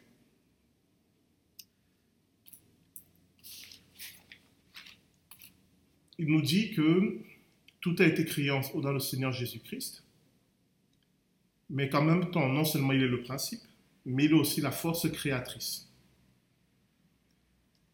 Donc, pour reprendre euh, l'image euh, un peu bizarre d'un bébé dans le ventre de sa mère, pourquoi je dis bizarre? À cause de ce que je vous dire. imaginez une femme qui porte un enfant et qui a la capacité de décider à quoi cet enfant ressemblerait pendant qu'il est en train de grandir dans son ventre. L'image n'est pas parfaite, mais c'est un peu ça. Dans le commencement était le logos. C'est-à-dire, non seulement il est celui qui porte la création, mais il est aussi celui qui lui donne ses formes. Euh, la notion de logos dans la philosophie grecque, il y a la notion d'ordre, les choses sont ordonnées, mais il y a aussi la notion d'harmonie. Et la, notion aussi de logique et d'efficacité dans, cette notion de logos. Vous comprenez maintenant que on ne peut pas se limiter à cette notion du logos grec, hein, et, mais quand Jean utilise ce terme, c'est là-dedans. Donc, non seulement Dieu crée, mais sa création est ordonnée, elle est harmonieuse, elle est logique. C'est pour ça que les scientifiques peuvent étudier la création. Il y a des lois. Souvent, on oppose la foi à la science. Je comprends pourquoi, parce que les scientifiques ont voulu se libérer de, de l'Église. Mais c'est une bêtise. Parce que dans la Bible, la science glorifie Dieu. Parce que la science est la preuve que c'est Dieu qui est le créateur. C'est-à-dire, il y a des lois, il y a des récurrences, il y a un ordre, il y a une harmonie. Alors, comment les scientifiques se sont sortis de cela? Ils ont dit, c'est le hasard. Mais ça ne tient pas. Le hasard ne peut pas créer de telles lois et ne peut pas créer de telles lois harmonieuses. Alors, ils disent, il a fallu des milliards, des milliards, des milliards, des milliards d'années pour que tout se. Alors, il y a, je ne sais plus à combien d'années, des personnes qui ont fait une sorte de... Et je pense que ça va encore évoluer grâce à l'intelligence artificielle. Avec un ordinateur, ils ont essayé de calculer la probabilité pour que notre monde, notre univers arrive aujourd'hui avec ces lois qui le régissent. Et d'après les calculs de l'époque, si ce n'était qu'une succession de hasards, bah, l'univers n'existerait pas encore. Enfin, l'univers tel que nous le connaissons avec ses lois, il n'existerait pas encore. Il faudrait plus de temps pour que de telles lois apparaissent toutes seules et s'harmonisent toutes seules. Vous voyez ce que je veux dire? Toutes les lois que les scientifiques découvrent, qui ne, qui ne s'entrechoquent pas pour que le monde explose, mais qui au contraire, elles sont... Euh, chaque fois qu'on découvre l'une, on se rend compte que s'il manquait une, ben, l'univers euh, se dégringole. La Bible nous dit que c'est ça qui glorifie Dieu. Ça montre que il est à l'œuvre parce que tout est ordonné et harmonieux. L'univers nous montre qu'il y a un créateur. Ou l'image un peu qui avait été donnée que j'avais bien aimé, dire que l'univers euh, vient d'une succession de hasards, c'est comme si vous prenez euh, toutes les lettres de l'imprimerie, vous les jetez en l'air et ça retombe et ça fait le Hamlet de Shakespeare très, très, très, très, très improbable. Il faudrait, je ne sais pas comment de milliards d'essais pour que on arrive à une telle précision. Mais c'est ça. La création est tellement précise, elle est tellement juste, que ça peut pas être une succession de hasard. Vous voyez? Donc, le logo, c'est cet euh, ordre, cette harmonie dans la création.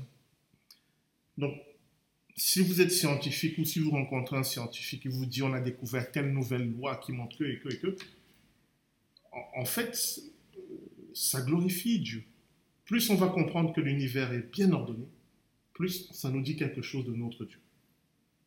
Donc quand la Bible dit Dieu est un Dieu d'ordre et non de désordre, on ne va pas simplement dire qu'il aime bien trouver euh, sa maison propre.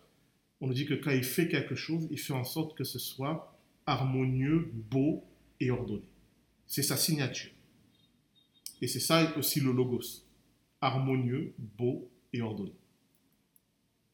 Je me souviens, c'était Jean-Marc Taubois qui racontait, c'est un, docteur euh, de l'Église euh, qui est décédé en 2020. Il avait un ami qui était un, scientifique russe de l'époque euh, soviétique, qui s'était converti, parce que ce scientifique étudiait les, les cellules humaines. Comment on les appelle ça? Oh. Non, pas la génétique, c'est-à-dire, euh, oublié le terme, pourtant j'ai vu ça en, SVT. Euh, quand on découpe une cellule, il se rendait compte que euh, c'était comme une petite usine. C'est-à-dire, la cellule aussi microscopique, il y avait un ordre, il y avait une harmonie, tout était, tout était juste. Et en fait, non, c'était pas l'ADN, c'était niveau, c'était dans les années 90, l'ADN n'était pas aussi avancé. Et, euh, et en fait, c'est ça qui l'avait frappé. Parce qu'il. les mitochondries. Les mitochondries. Et ce qui avait frappé ce scientifique, c'est qu'il avait discuté avec des physiciens qui lui avaient parlé du fait que les lois de, de l'univers sont très harmonieuses. Il se rendait compte que ce- dans l'infiniment grand, comme dans l'infiniment petit, il y avait un ordre, il y avait une logique, il y avait une certaine beauté. Et il s'est dit, et il n'est pas devenu chrétien, mais il s'est dit, il y a forcément un créateur. On ne peut pas à la fois dans l'immensité comme dans le tout petit retrouver des, des- des lois et se dire que ce n'est qu'une succession de, de, de hasards. Et c'est après, bon, je raccourcis l'histoire, il a, il a demandé une Bible, il s'est passé de choses, il, a fini par se convertir. Mais voilà, c'est ça en fait. Euh, ce qui m'avait marqué, c'est la, la science ne, discrédite pas Dieu, au contraire, elle le glorifie de plus en plus. Et ça aussi, c'était la notion du logos. On va avancer. Bon, ça de toute façon, je vous avais prévenu qu'on va prendre du temps sur ce prologue. hein. Il va falloir 3-4 séances. Vous avez vu qu'on a, passé une demi-heure sur euh, au commencement. Euh, donc, au commencement était le logos. Et le logos était avec Dieu. Alors, littéralement, c'est pas le logos était avec Dieu. Il y a une idée de mouvement. On l'a traduit par avec, mais il y a une idée de mouvement. On peut dire le logos se dirigeait vers Dieu. Ce qui est un peu bizarre comme traduction. Mais qui n'est plus bizarre si on comprend que le logos n'est qu'un aspect, n'est qu'une modalité de fonctionnement de Dieu. Ça veut dire quoi Le logos se dirigeait vers Dieu? Ça veut dire que ce, principe euh, d'ordre, de- d'harmonie, de beauté, de logique, tend vers Dieu. C'est un peu ce que je vous ai expliqué tout à l'heure. Le but du logos, c'est de nous amener vers Dieu. Alors, il le fait de plusieurs manières. Il va le faire, comme nous dit Jean, dans l'incarnation du Seigneur Jésus-Christ, en, Jésus de Nazareth, mais il le fait aussi dans la nature, ce qu'on appelle la loi naturelle, la révélation de Dieu dans la nature. La nature nous amène vers Dieu. Et alors, quand je dis nous amène vers Dieu, ça veut dire que la nature nous pousse à nous interroger sur qui nous sommes et à prendre conscience qu'il y a un créateur. Et dans l'histoire, souvent, les humains ont confondu la créature avec le créateur. Par exemple, il y a beaucoup de, cultes d'adoration du soleil.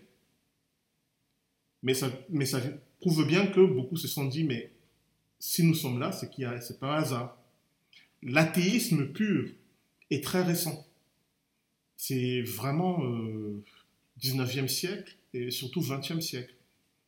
Pendant toute l'histoire de l'humanité, la notion de il n'y a pas de Dieu, c'est tout un hasard, aucune civilisation ne l'a développé. Tous, en observant la nature, se sont dit il y a quelqu'un. Après, parfois, ils se trompaient sur qui était ce quelqu'un, mais ils disaient il y a quelqu'un. Euh, c'est avec, paradoxalement, c'est avec les découvertes scientifiques que s'est introduit une philosophie, parce que l'athéisme. Oula. Qu'est-ce qui s'est passé? Excusez-moi, tout le monde a été déconnecté dans.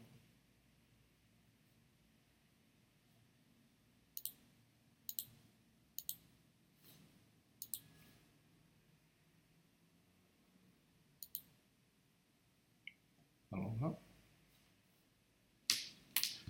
En ligne, il n'y a plus personne. Je ne sais pas ce qui s'est passé. J'espère qu'ils n'ont pas commencé à mettre des limites de temps.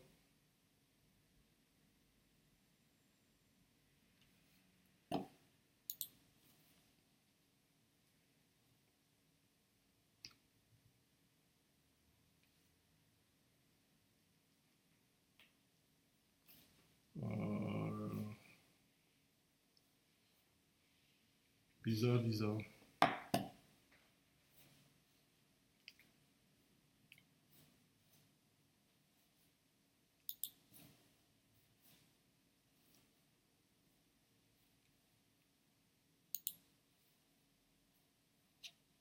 Va reprendre, mais quand même, c'est la deuxième fois que sur cette plateforme, j'ai un souci comme ça. Je vais voir si ça continue. Peut-être changer, mais bon, on verra. Euh, bon, j'espère que ça va bien marcher. N'hésitez pas, hein, s'il y a un, nouvel accident comme ça, même à m'envoyer un SMS ou à m'appeler. Comme ça, c'est réglé. Du coup, je ne sais plus où j'étais. Comme ça, c'est bien. Euh, po, po. Ah oui, avec, c'était, c'était en direction de.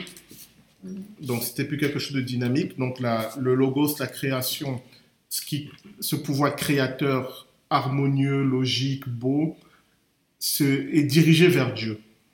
Et ça peut paraître bizarre. Dieu crée pour que sa création vienne à lui. Ce que je vous ai exprimé en disant que il nous crée libres pour, que, pour avoir une relation euh, libre et une relation d'amour avec nous. Il faut bien comprendre que Dieu a bien conscience de qui il est. Contrairement à nous qui avons souvent du mal à avoir conscience. Il sait qu'il est, il est, le- il est la vie en elle-même. Donc, il sait que sans lui, sa création bah, se détruit. Donc, le but de toute création de Dieu, c'est que sa création revienne vers lui. Mais pas revienne vers lui comme pour cesser d'être. C'est l'inverse. Si Dieu est la vie, revenir vers lui, c'est vivre justement. Souvent, je vais essayer de donner une application concrète à cela. On dit faire la volonté de Dieu. Et pour beaucoup d'entre nous, faire la volonté de Dieu, c'est un peu comme mourir. Parce qu'on se dit, oui, mais moi, j'ai aussi mes rêves, mes projets, mes désirs, mais, mais, mais, mais. La Bible nous dit que faire la volonté de Dieu, c'est vivre.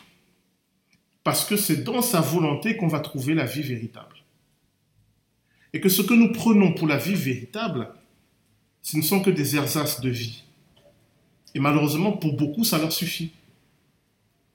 Alors pour l'humanité, ça va encore plus loin puisque nous avons créé un monde artificiel et, et nous pensons que ce monde artificiel, c'est la vie.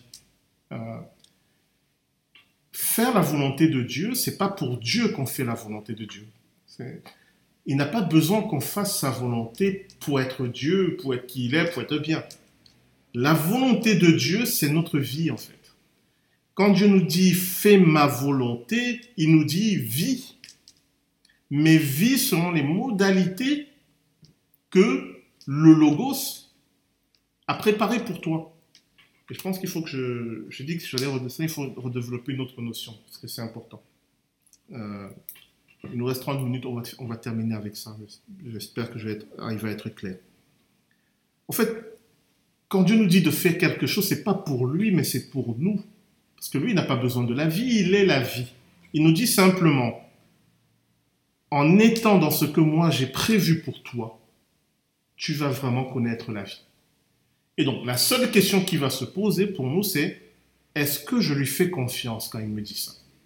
Il me dit, tu es libre, tu peux aller là, là, là, là, comme tu veux. Moi, je te dis d'aller par là. Si tu vas par là, tu vas connaître la vie. Et la vie au sens biblique du terme, c'est pas juste euh, la vie biologique. Non, non, c'est la vie épanouie, euh, le bonheur, ce que nous on appelle le bonheur. Donc, tu peux aller dans toutes les directions que tu veux, mais moi je te montre une direction, et c'est cette direction-là qui est la vie. C'est ça qu'on appelle faire la volonté de Dieu. Faire la volonté de Dieu, c'est pas obéir à un ordre, même si ça peut passer par cet aspect. Quand il est dit tu ne tueras point, bon oui, ça a l'air euh, comme ça. Mais le tu ne tueras point, c'est d'abord pour toi. Parce que quand tu es dans la démarche de tuer ton frère, tu es dans une démarche où toi-même tu meurs. Donc, bien sûr, tu fais du mal à ton frère, mais toi aussi, tu te fais du mal à toi. C'est-à-dire que, euh, et je sais que c'est un peu contre-intuitif parce que nous avons tendance à voir un peu Dieu comme un général qui donne des ordres à ses soldats. Je le dis parce que moi aussi, ça m'arrive dans les circonstances de la vie. Il dit fais ça, fais ça, fais ça, fais ça. Il faut plus le voir comme euh, peut-être comme un médecin qui nous fait des prescriptions. Hein, prends, euh, il n'y a pas la Nivaquine ici. hein, moi, j'ai grandi au Cameroun. La Nivaquine, c'est contre le paludisme, c'est un petit comprimé qui est très amer. Donc, quand j'étais petit, quand on prend la Nivaquine, on détestait ça parce que c'est un goût vraiment très, très, très amer. Mais c'était un médicament contre le paludisme. Donc, on passait par un moment d'amertume, mais pour avoir un bénéfice euh, euh, plus long. Donc, parfois, la volonté de Dieu, c'est ça. Ça passe par un moment d'amertume, mais en vue d'un bien-être. C'est ce que euh, le roi David va exprimer dans le psaume 23, lorsqu'il dit, même quand je passe dans la sombre vallée de la mort, je ne crains aucun mal car tu es avec moi. Et il dit, il me mène vers les verts pâturages. Donc la finalité, c'est les verts pâturages, mais le chemin peut passer par la sombre vallée. Vous voyez que la, seule question qui va se poser, c'est est-ce que je lui fais confiance quand il me dit passe par là Tu vas voir où il y a les verts pâturages. Oui. Et c'est pour ça que la foi, ce qu'on appelle la foi, qui est la confiance, est tellement importante. Elle est fondamentale dans notre relation avec Dieu. Parce que si je n'ai pas confiance en Dieu, je ne peux pas faire sa volonté. Point final. Personne ne fait la volonté de Dieu par peur de l'enfer. Ça n'existe pas. Personne ne fait ça ou ceux qui le font, ça ne tient pas longtemps. Parce que très vite, ils oublient ou ils passent à autre chose, ou si on leur démontre que finalement, Dieu n'est pas là, ou Dieu ne s'intéresse pas à eux, ils, reprennent leurs propres envies. Dans les Écritures, dans l'histoire, ceux qui ont vraiment fait la volonté de Dieu, c'est parce qu'ils aimaient Dieu et lui faisaient confiance. Ce sont ces gens-là qui sont allés jusqu'au bout. Donc, on nous dit que le logos allait vers Dieu, donc, la finalité de la création, c'est de revenir à Dieu. Et notre finalité, c'est de revenir à lui. Mais pas comme dans quelque chose qui s'annihile, mais comme quelque chose qui devient vraiment lui-même. La, aller vers Dieu, c'est devenir nous-mêmes. D'accord?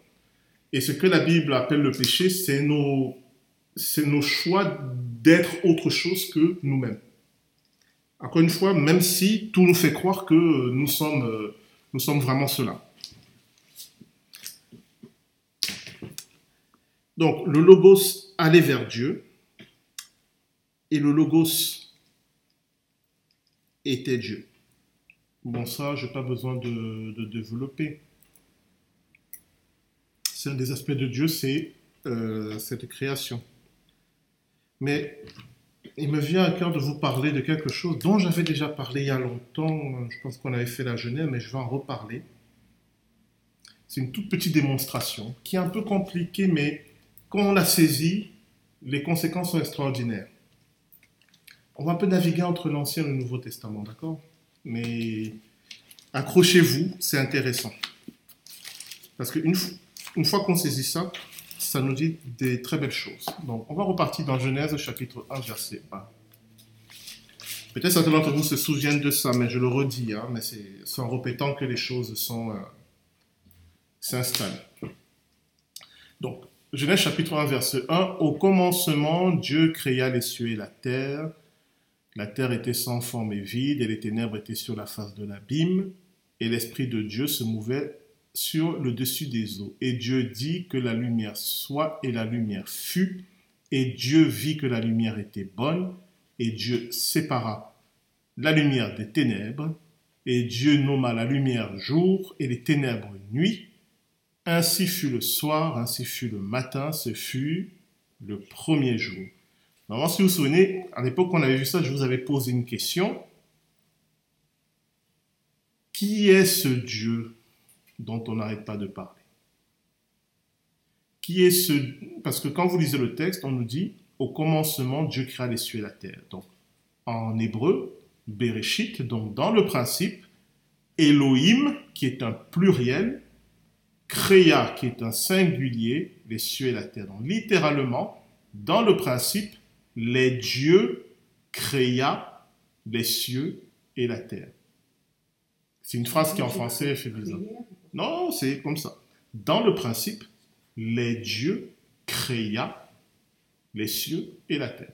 On a un sujet au pluriel qui agit au singulier.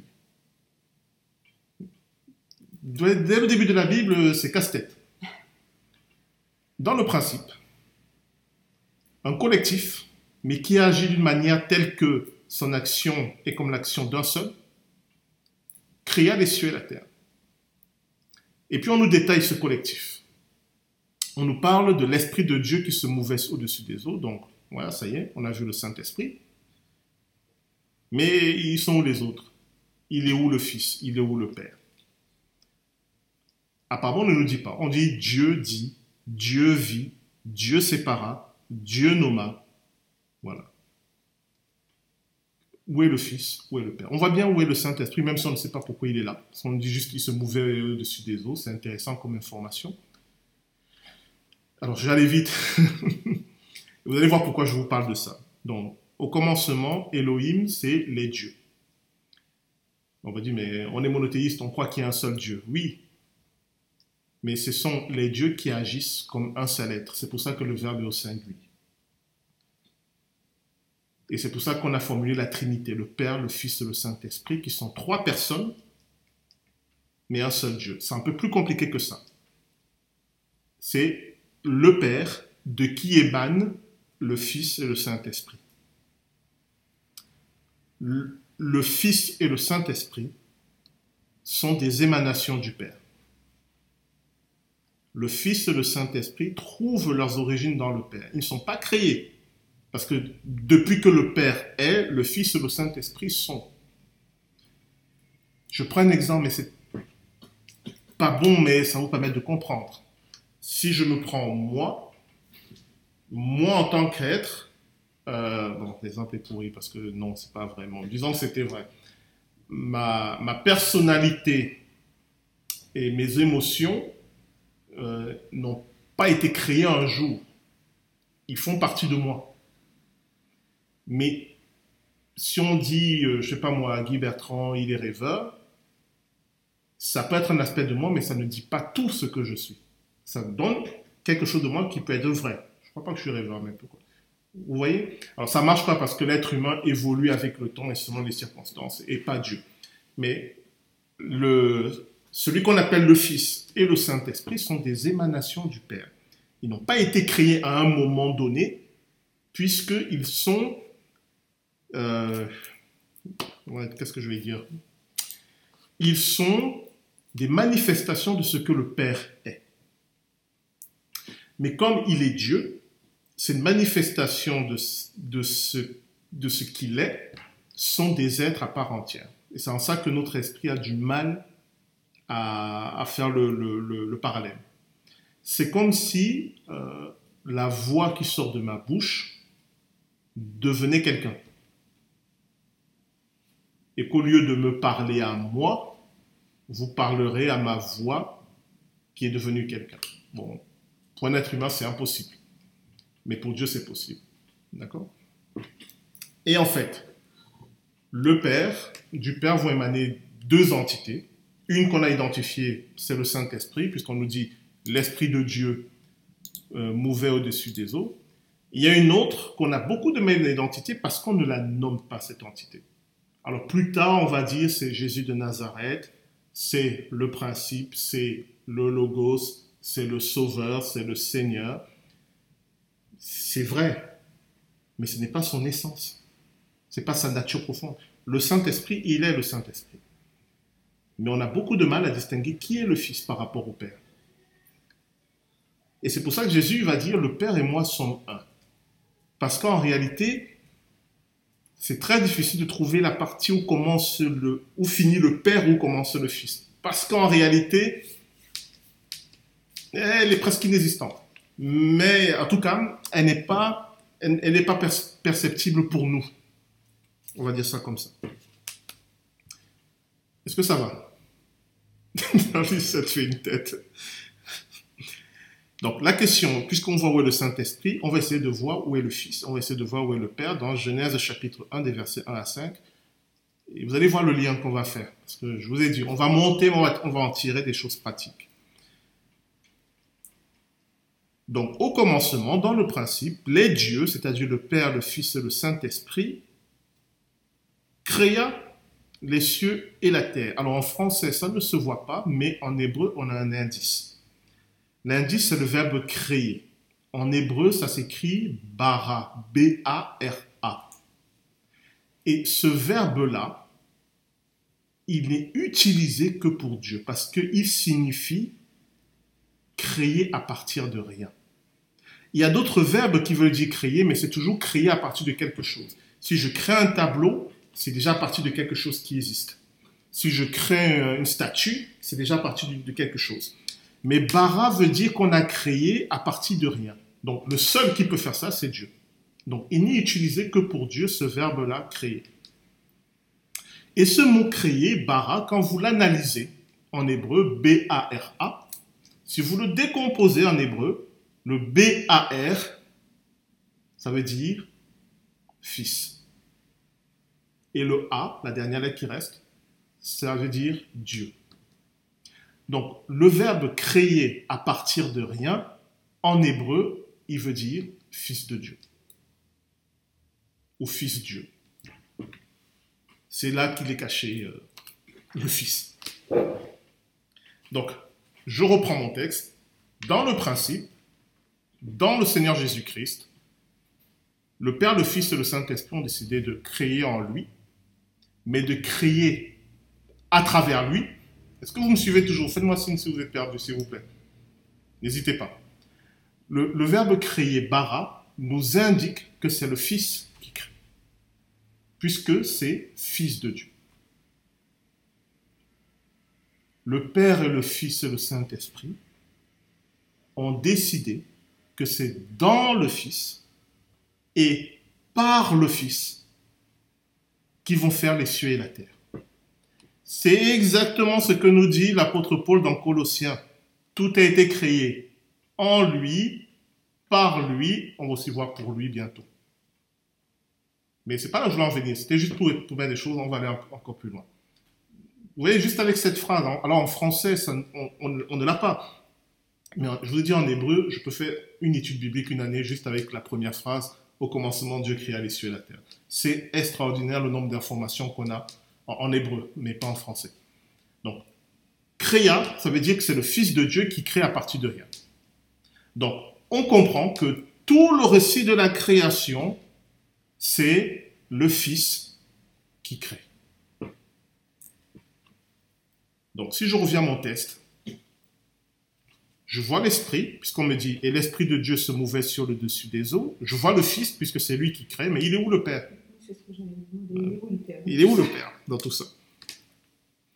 Puisqu'on nous dit quand même, c'est Elohim, ils sont, ils sont là tous les trois. Il est où le Père? Ben, Il est là. Mais euh, pour comprendre où il est, il faut, il faut comprendre il faut comprendre qui est le Père et qui est le Fils. Alors pour ça, on va prendre un passage de l'Évangile. Mais normalement, je vous avais déjà fait cette démonstration.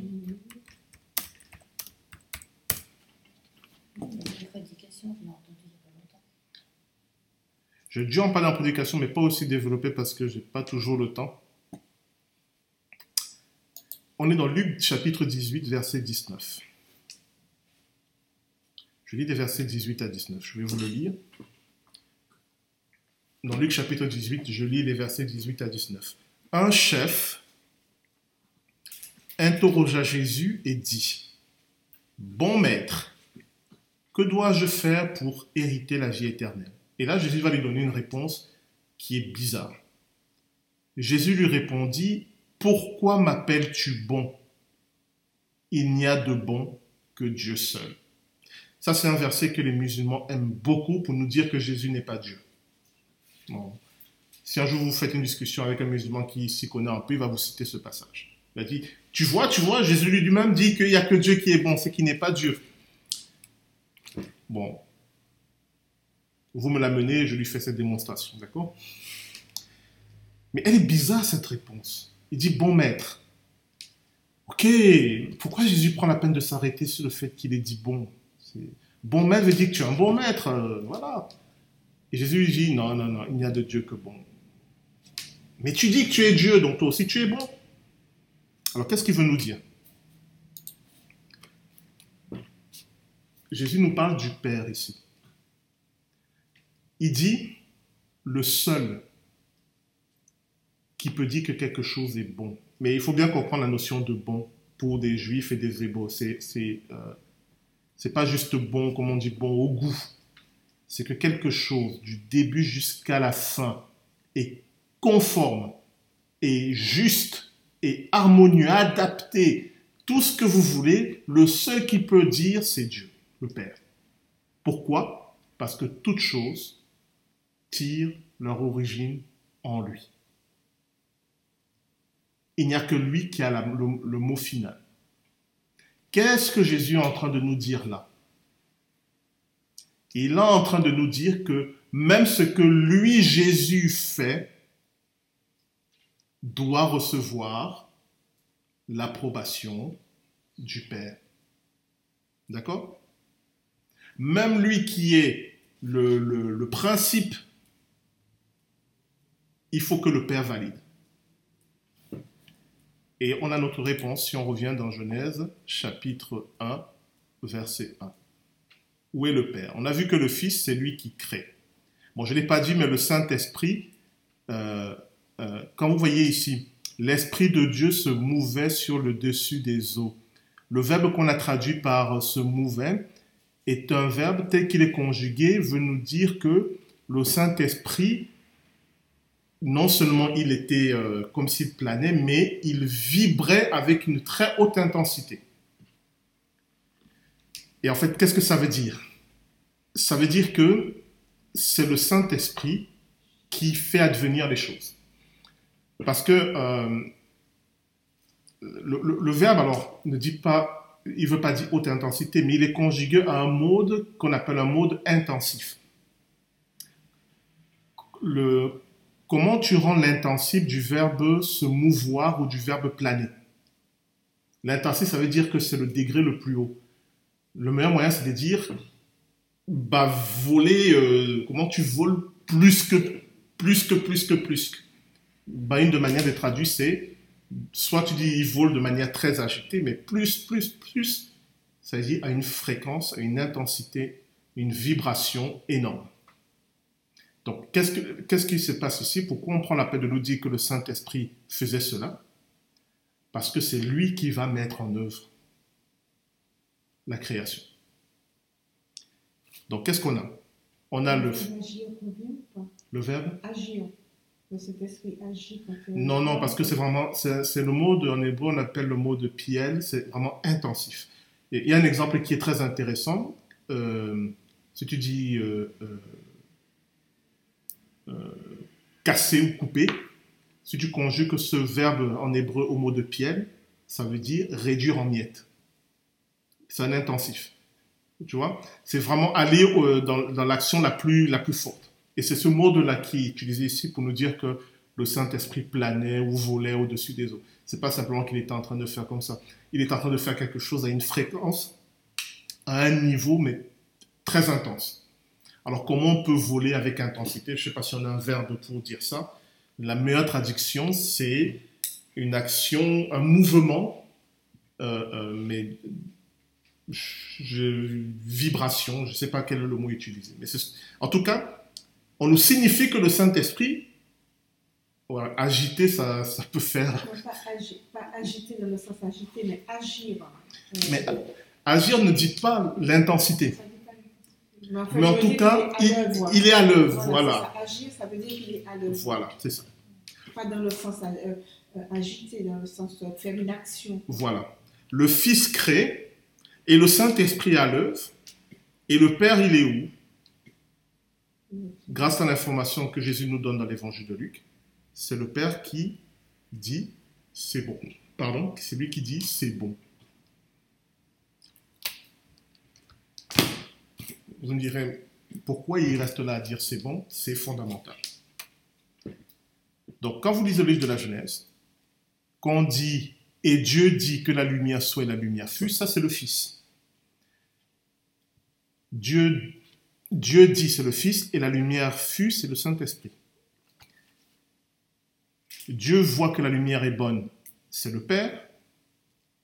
Et Dieu sépara la lumière des ténèbres, c'est le Fils. Et Dieu nomma la lumière jour et les ténèbres nuit, c'est le Fils. Donc celui qui agit ceux qui agissent le plus dans le récit de la création, c'est le Fils et le Saint-Esprit. Et c'est le Père qui dit c'est bon. C'est bon. Alors pourquoi il dit c'est bon? Qu'est-ce que ça veut dire quand le Père dit c'est bon?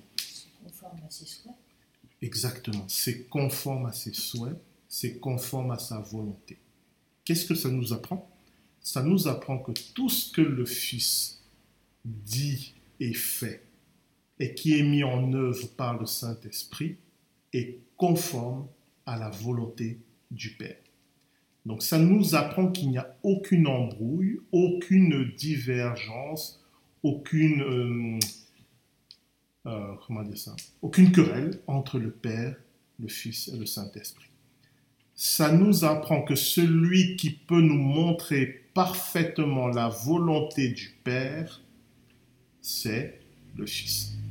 Et qu'en fait, les chapitres 1 et peut-être aussi le chapitre 2 de la Genèse est une démonstration pour toute la création. Tout ce que le Fils fait, et n'oubliez pas que le Fils c'est Jésus de Nazareth, tout ce qu'il fait est conforme à la volonté du Père. Donc, qu'est-ce qu'on est en train de nous dire? Qu'est-ce qui se passe? Et là, il y a une autre parole du Christ où il dit, euh, ben, je vais vous la donner puisqu'il faut que vous ayez les éléments.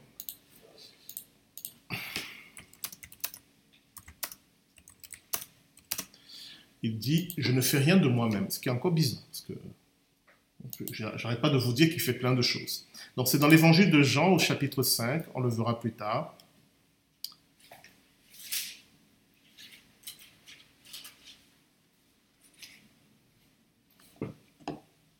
Non, c'est même pas le bon passage.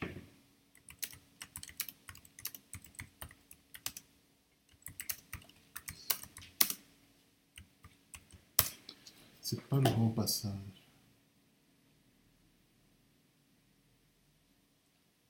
Bon, déjà, évangile de Jean chapitre 5 au verset 30, c'est ce que dit Jésus.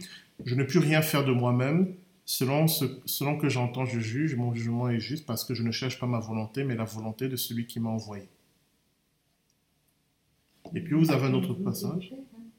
Oui, c'est la volonté du Père. Et puis vous avez toujours dans Jean chapitre 8, verset 38. Vous remarquez que c'est toujours chez Jean qu'on a ces notions-là, parce que c'est une, un des, lignes directrices de son évangile.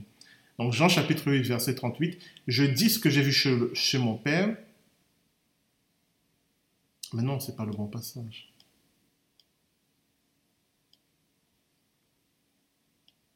Oh, attendez, excusez-moi. Excusez-moi, je ne vous ai pas donné les bonnes références pour le deuxième.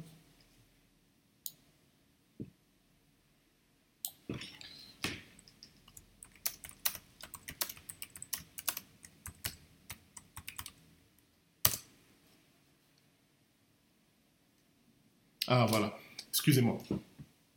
C'est dans Jean chapitre 5.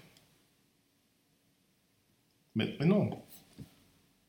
Qu'est-ce que c'est que ça? Ah voilà. Jean chapitre 5, verset 19. Jean chapitre 5, verset 19. Jésus reprit donc la parole et leur dit, En vérité, en vérité, je vous le dis, le Fils ne peut rien faire de lui-même, il ne fait que ce qu'il voit faire au Père, et tout ce que le Père fait, le Fils aussi le fait pareillement. C'est bizarre, puisque je vous ai montré et démontré que Genèse chapitre 1, c'est le Fils qui fait et le Père dit c'est bon. Et pourtant Jésus dit, je n'ai rien fait de moi-même, tout ce que j'ai fait, j'ai vu le Père le faire. C'est pas, pas parce qu'il est modeste. Qu'est-ce que ça veut dire? Qu'est-ce qu'il nous donne comme information? En fait, quand il dit que tout ce qu'il fait, il a vu le Père le faire, et qu'est-ce qu'il est en train de nous dire? Tout ce que le Fils a créé, c'est ce qu'il a vu dans le Père. Et en fait, ce qui se passe, c'est quoi? La création du ciel et de la terre, de tout ce qui existe, est une démonstration que le Fils fait qu'il connaît parfaitement le cœur du Père. C'est une démonstration aussi pour nous. C'est-à-dire que quand il crée, euh, je ne sais pas moi, le, le bananier, il a vu le bananier dans le cœur du Père. Et il a parfaitement exprimé ce qu'est le bananier. Et comme il a parfaitement exprimé, le Saint-Esprit a pu, le manifester. Ce qui veut dire que chaque fois que le Père dit c'est bon, c'est pas simplement une approbation comme cela. Il est en train de dire tu me connais parfaitement. C'est exactement, c'est exactement comme ça que je le voyais. Donc qu'est-ce que Jésus nous dit? Bien sûr, celui qui a tout créé, sans lui que tout a été créé, c'est par lui et pour lui. Mais il n'a pas créé des choses comme ça au hasard ou selon ses envies. Il a créé ce qu'il a vu dans le cœur du Père. Et c'est pour ça qu'il est approuvé par le Père. On le verra plus tard. C'est ce pouvoir-là que Satan voulait et qu'il n'a pas eu parce que, contrairement au Fils, déjà lui, il n'était pas Dieu, mais surtout, lui, il voulait créer ce qu'il avait dans son propre cœur à lui. Tandis que remarquez bien que tout ce que fait Jésus, c'est selon ce qu'il y a dans le cœur du Père. Il est au service du Père dans la création. Et ça nous donne beaucoup d'indices parce que dans les ministères, dans la manière de servir Dieu, ça c'est fondamental. Il y a deux manières de servir Dieu. Il y a la manière où je veux bien servir Dieu, mais selon mes propres euh, modalités. Il y a la manière du Christ, je vais servir Dieu, mais selon ses modalités à lui. Devinez laquelle est, euh, est la meilleure. Mais ça existe beaucoup de gens qui servent Dieu, mais qui veulent expliquer à Dieu comment il faut faire. Et ça ne marche pas. Mais continuons, on va terminer avec ça. Pour vous donner une image, je, l'ai utilisé cette image, je vous la redonne. La création, c'est quoi? C'est comme euh, quelqu'un qui veut une maison. Il a une idée en tête de la maison de ses rêves. Donc il fait appel à un architecte, et puis il parle avec l'architecte, et l'architecte, en l'écoutant, dessine la maison. Et l'architecte prend les plans de la maison, mais ça ne s'arrête pas là. L'architecte fait venir tous les matériaux qu'il faut pour construire la maison. il donne un chef de chantier. Et le chef de chantier, avec le plan et les matériaux, fait la maison. Et le commanditaire arrive, il regarde, il dit, c'est exactement ce que j'avais en tête. Donc vous voyez que le commanditaire, c'est Dieu le Père, l'architecte, c'est le Fils, et le chef de chantier, c'est le Saint-Esprit. Pourquoi je dis que l'architecte donne aussi les matériaux? Et c'est avec ça qu'on va terminer. Et c'est ça, la notion de logos. Parce que quand on dit le logos, c'est la parole, c'est pas suffisant. Parce que le logos, c'est plus que la parole. On va prendre Lucette, pour exemple.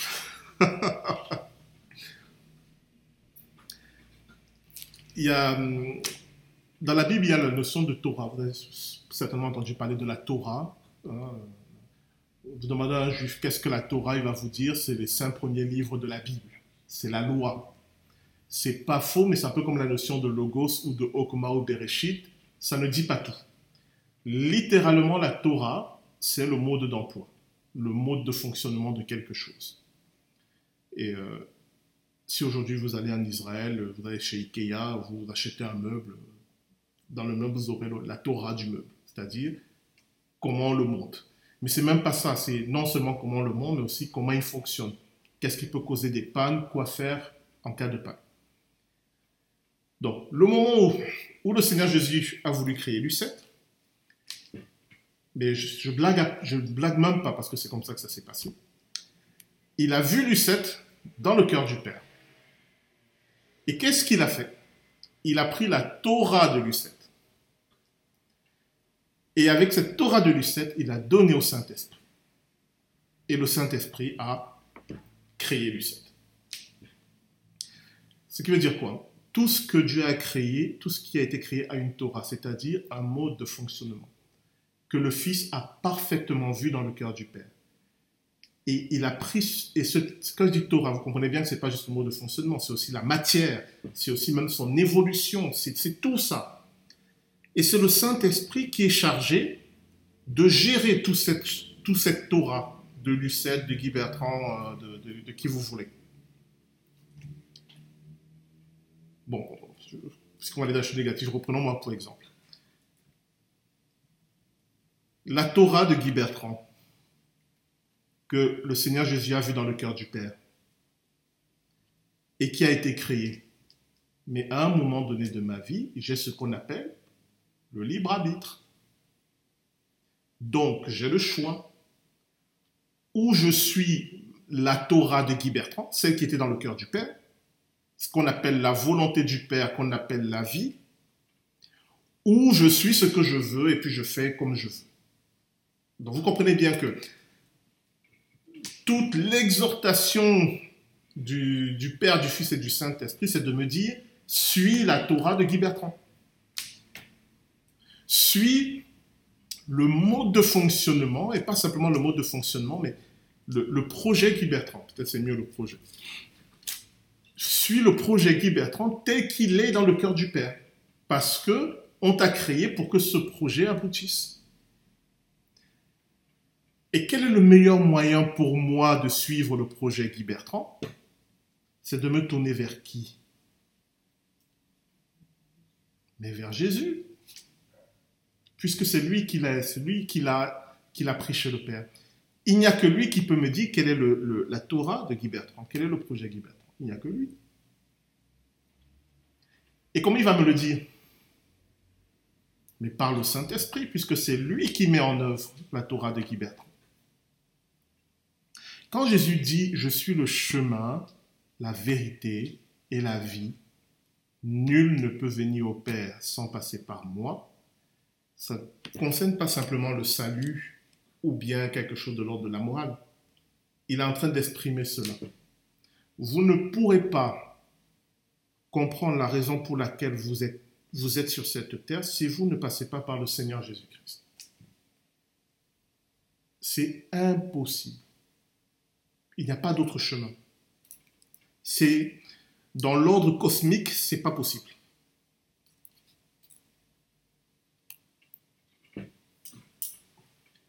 C'est pour ça que, bien sûr, il faut croire au Seigneur Jésus-Christ pour être sauvé, c'est vrai, c'est important, mais c'est même encore plus que cela. Il faut croire en lui, mais croire en lui, c'est même pas encore suffisant. Parce qu'une fois que tu crois en lui, il y a plein de gens qui croient au Seigneur Jésus-Christ, mais qui continuent à vivre leur vie comme ils veulent. Il faut comprendre que il faut entrer dans cette Torah de, ce pourquoi tu as été créé.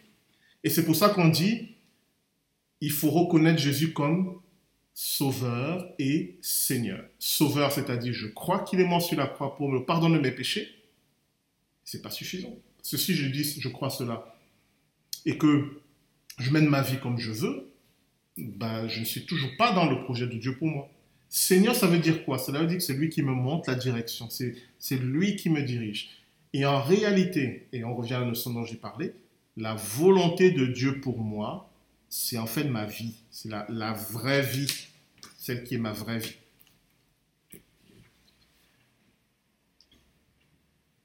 Donc, quand Jean nous dit que euh, au commencement était le logos, c'est ça qu'il est en. Alors, c'est un peu plus long. Et, il sait très bien que ceux qui vont lire ça ne vont pas forcément avoir euh, une étude biblique, donc vous pouvez juste dire c'est la parole. Mais il nous dit beaucoup plus ici. En quelques mots, il est en train de nous dire, non seulement le Seigneur Jésus à l'origine de la vie, mais c'est lui qui donne son sens. Et vous voyez que dès qu'on prend ça au niveau de, nos vies particulières, ça prend une autre dimension. Je ne suis pas simplement un être que Dieu a créé, je suis un être que Dieu a créé en vue d'un but précis. Et celui qui m'a créé en vue d'un but précis, c'est celui qui est mort sur la croix pour moi. Et pourquoi il est mort sur la croix pour moi Pour que je puisse accomplir ce pourquoi j'ai été créé. Et devinez quoi Je vais terminer sur ça parce que c'est une note positive. Ce pourquoi j'ai été créé, c'est c'est bon. Puisque tout ce que le Fils a fait, le Père a dit c'est bon. Et quand le Fils crée l'humanité, le Père dit c'est très bon. Et dans Jérémie, il y a cette parole, je sais pas, Jérémie 31, où Dieu dit J'ai pour vous des projets de bonheur et non de malheur, et je veux vous donner un avenir à espérer. C'est ça qu'il est en train de dire. C'est-à-dire, je vous ai créé non pas pour que vous souffriez, pour que vous connaissiez le malheur, mais je vous ai créé pour que vous alliez vers la vie. C'était ça son projet, c'est ce que j'appelle la Torah. Euh, voilà. Et toute son exhortation, c'est, mais euh, entrez dans votre Torah. Entrez dans ce, ce pourquoi vous avez été créé. C'est là que vous allez découvrir euh, le sens. Même si ça peut passer par des chemins difficiles. Mais c'est ça, c'est là que vous allez découvrir le sens. Voilà, il est 22h05, on va s'arrêter. Putain, ça passe vite. La prochaine fois, on va continuer toujours sur le prologue. Euh, bon, on a pas mal vu quand même. hein. On a vu tout- toute chose a été faite, oui. On va parler de la lumière et des ténèbres. Vous allez voir que là encore, il y a beaucoup de choses à dire sur la lumière et les ténèbres. Voilà, bonne soirée. Reposez-vous bien. Toi aussi. Prenez soin de vous. On entre dans les- dans l'automne. hein, donc, euh, faites gaffe aux rhumes.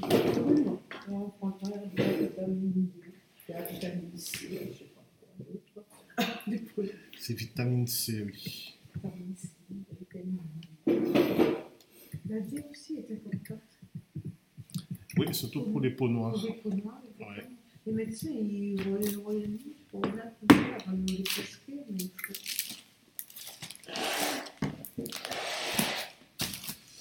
Bonne soirée. Merci beaucoup. Ah oui. Ça a tout de même démarré fort. Hein. Ça, ça c'est la faute de, de Jean. Hein. C'est pas moi qui ai choisi de commencer par. euh, au commencement Ah oui. était la parole. Pas grave. Au revoir. Au revoir. Euh, 5.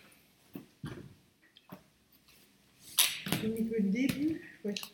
Oui, et surtout, il faut que je mette des petits flyers avec euh, les petites dates, avec les dates, que les gens puissent prendre. Bon, mais bonne semaine. À dimanche.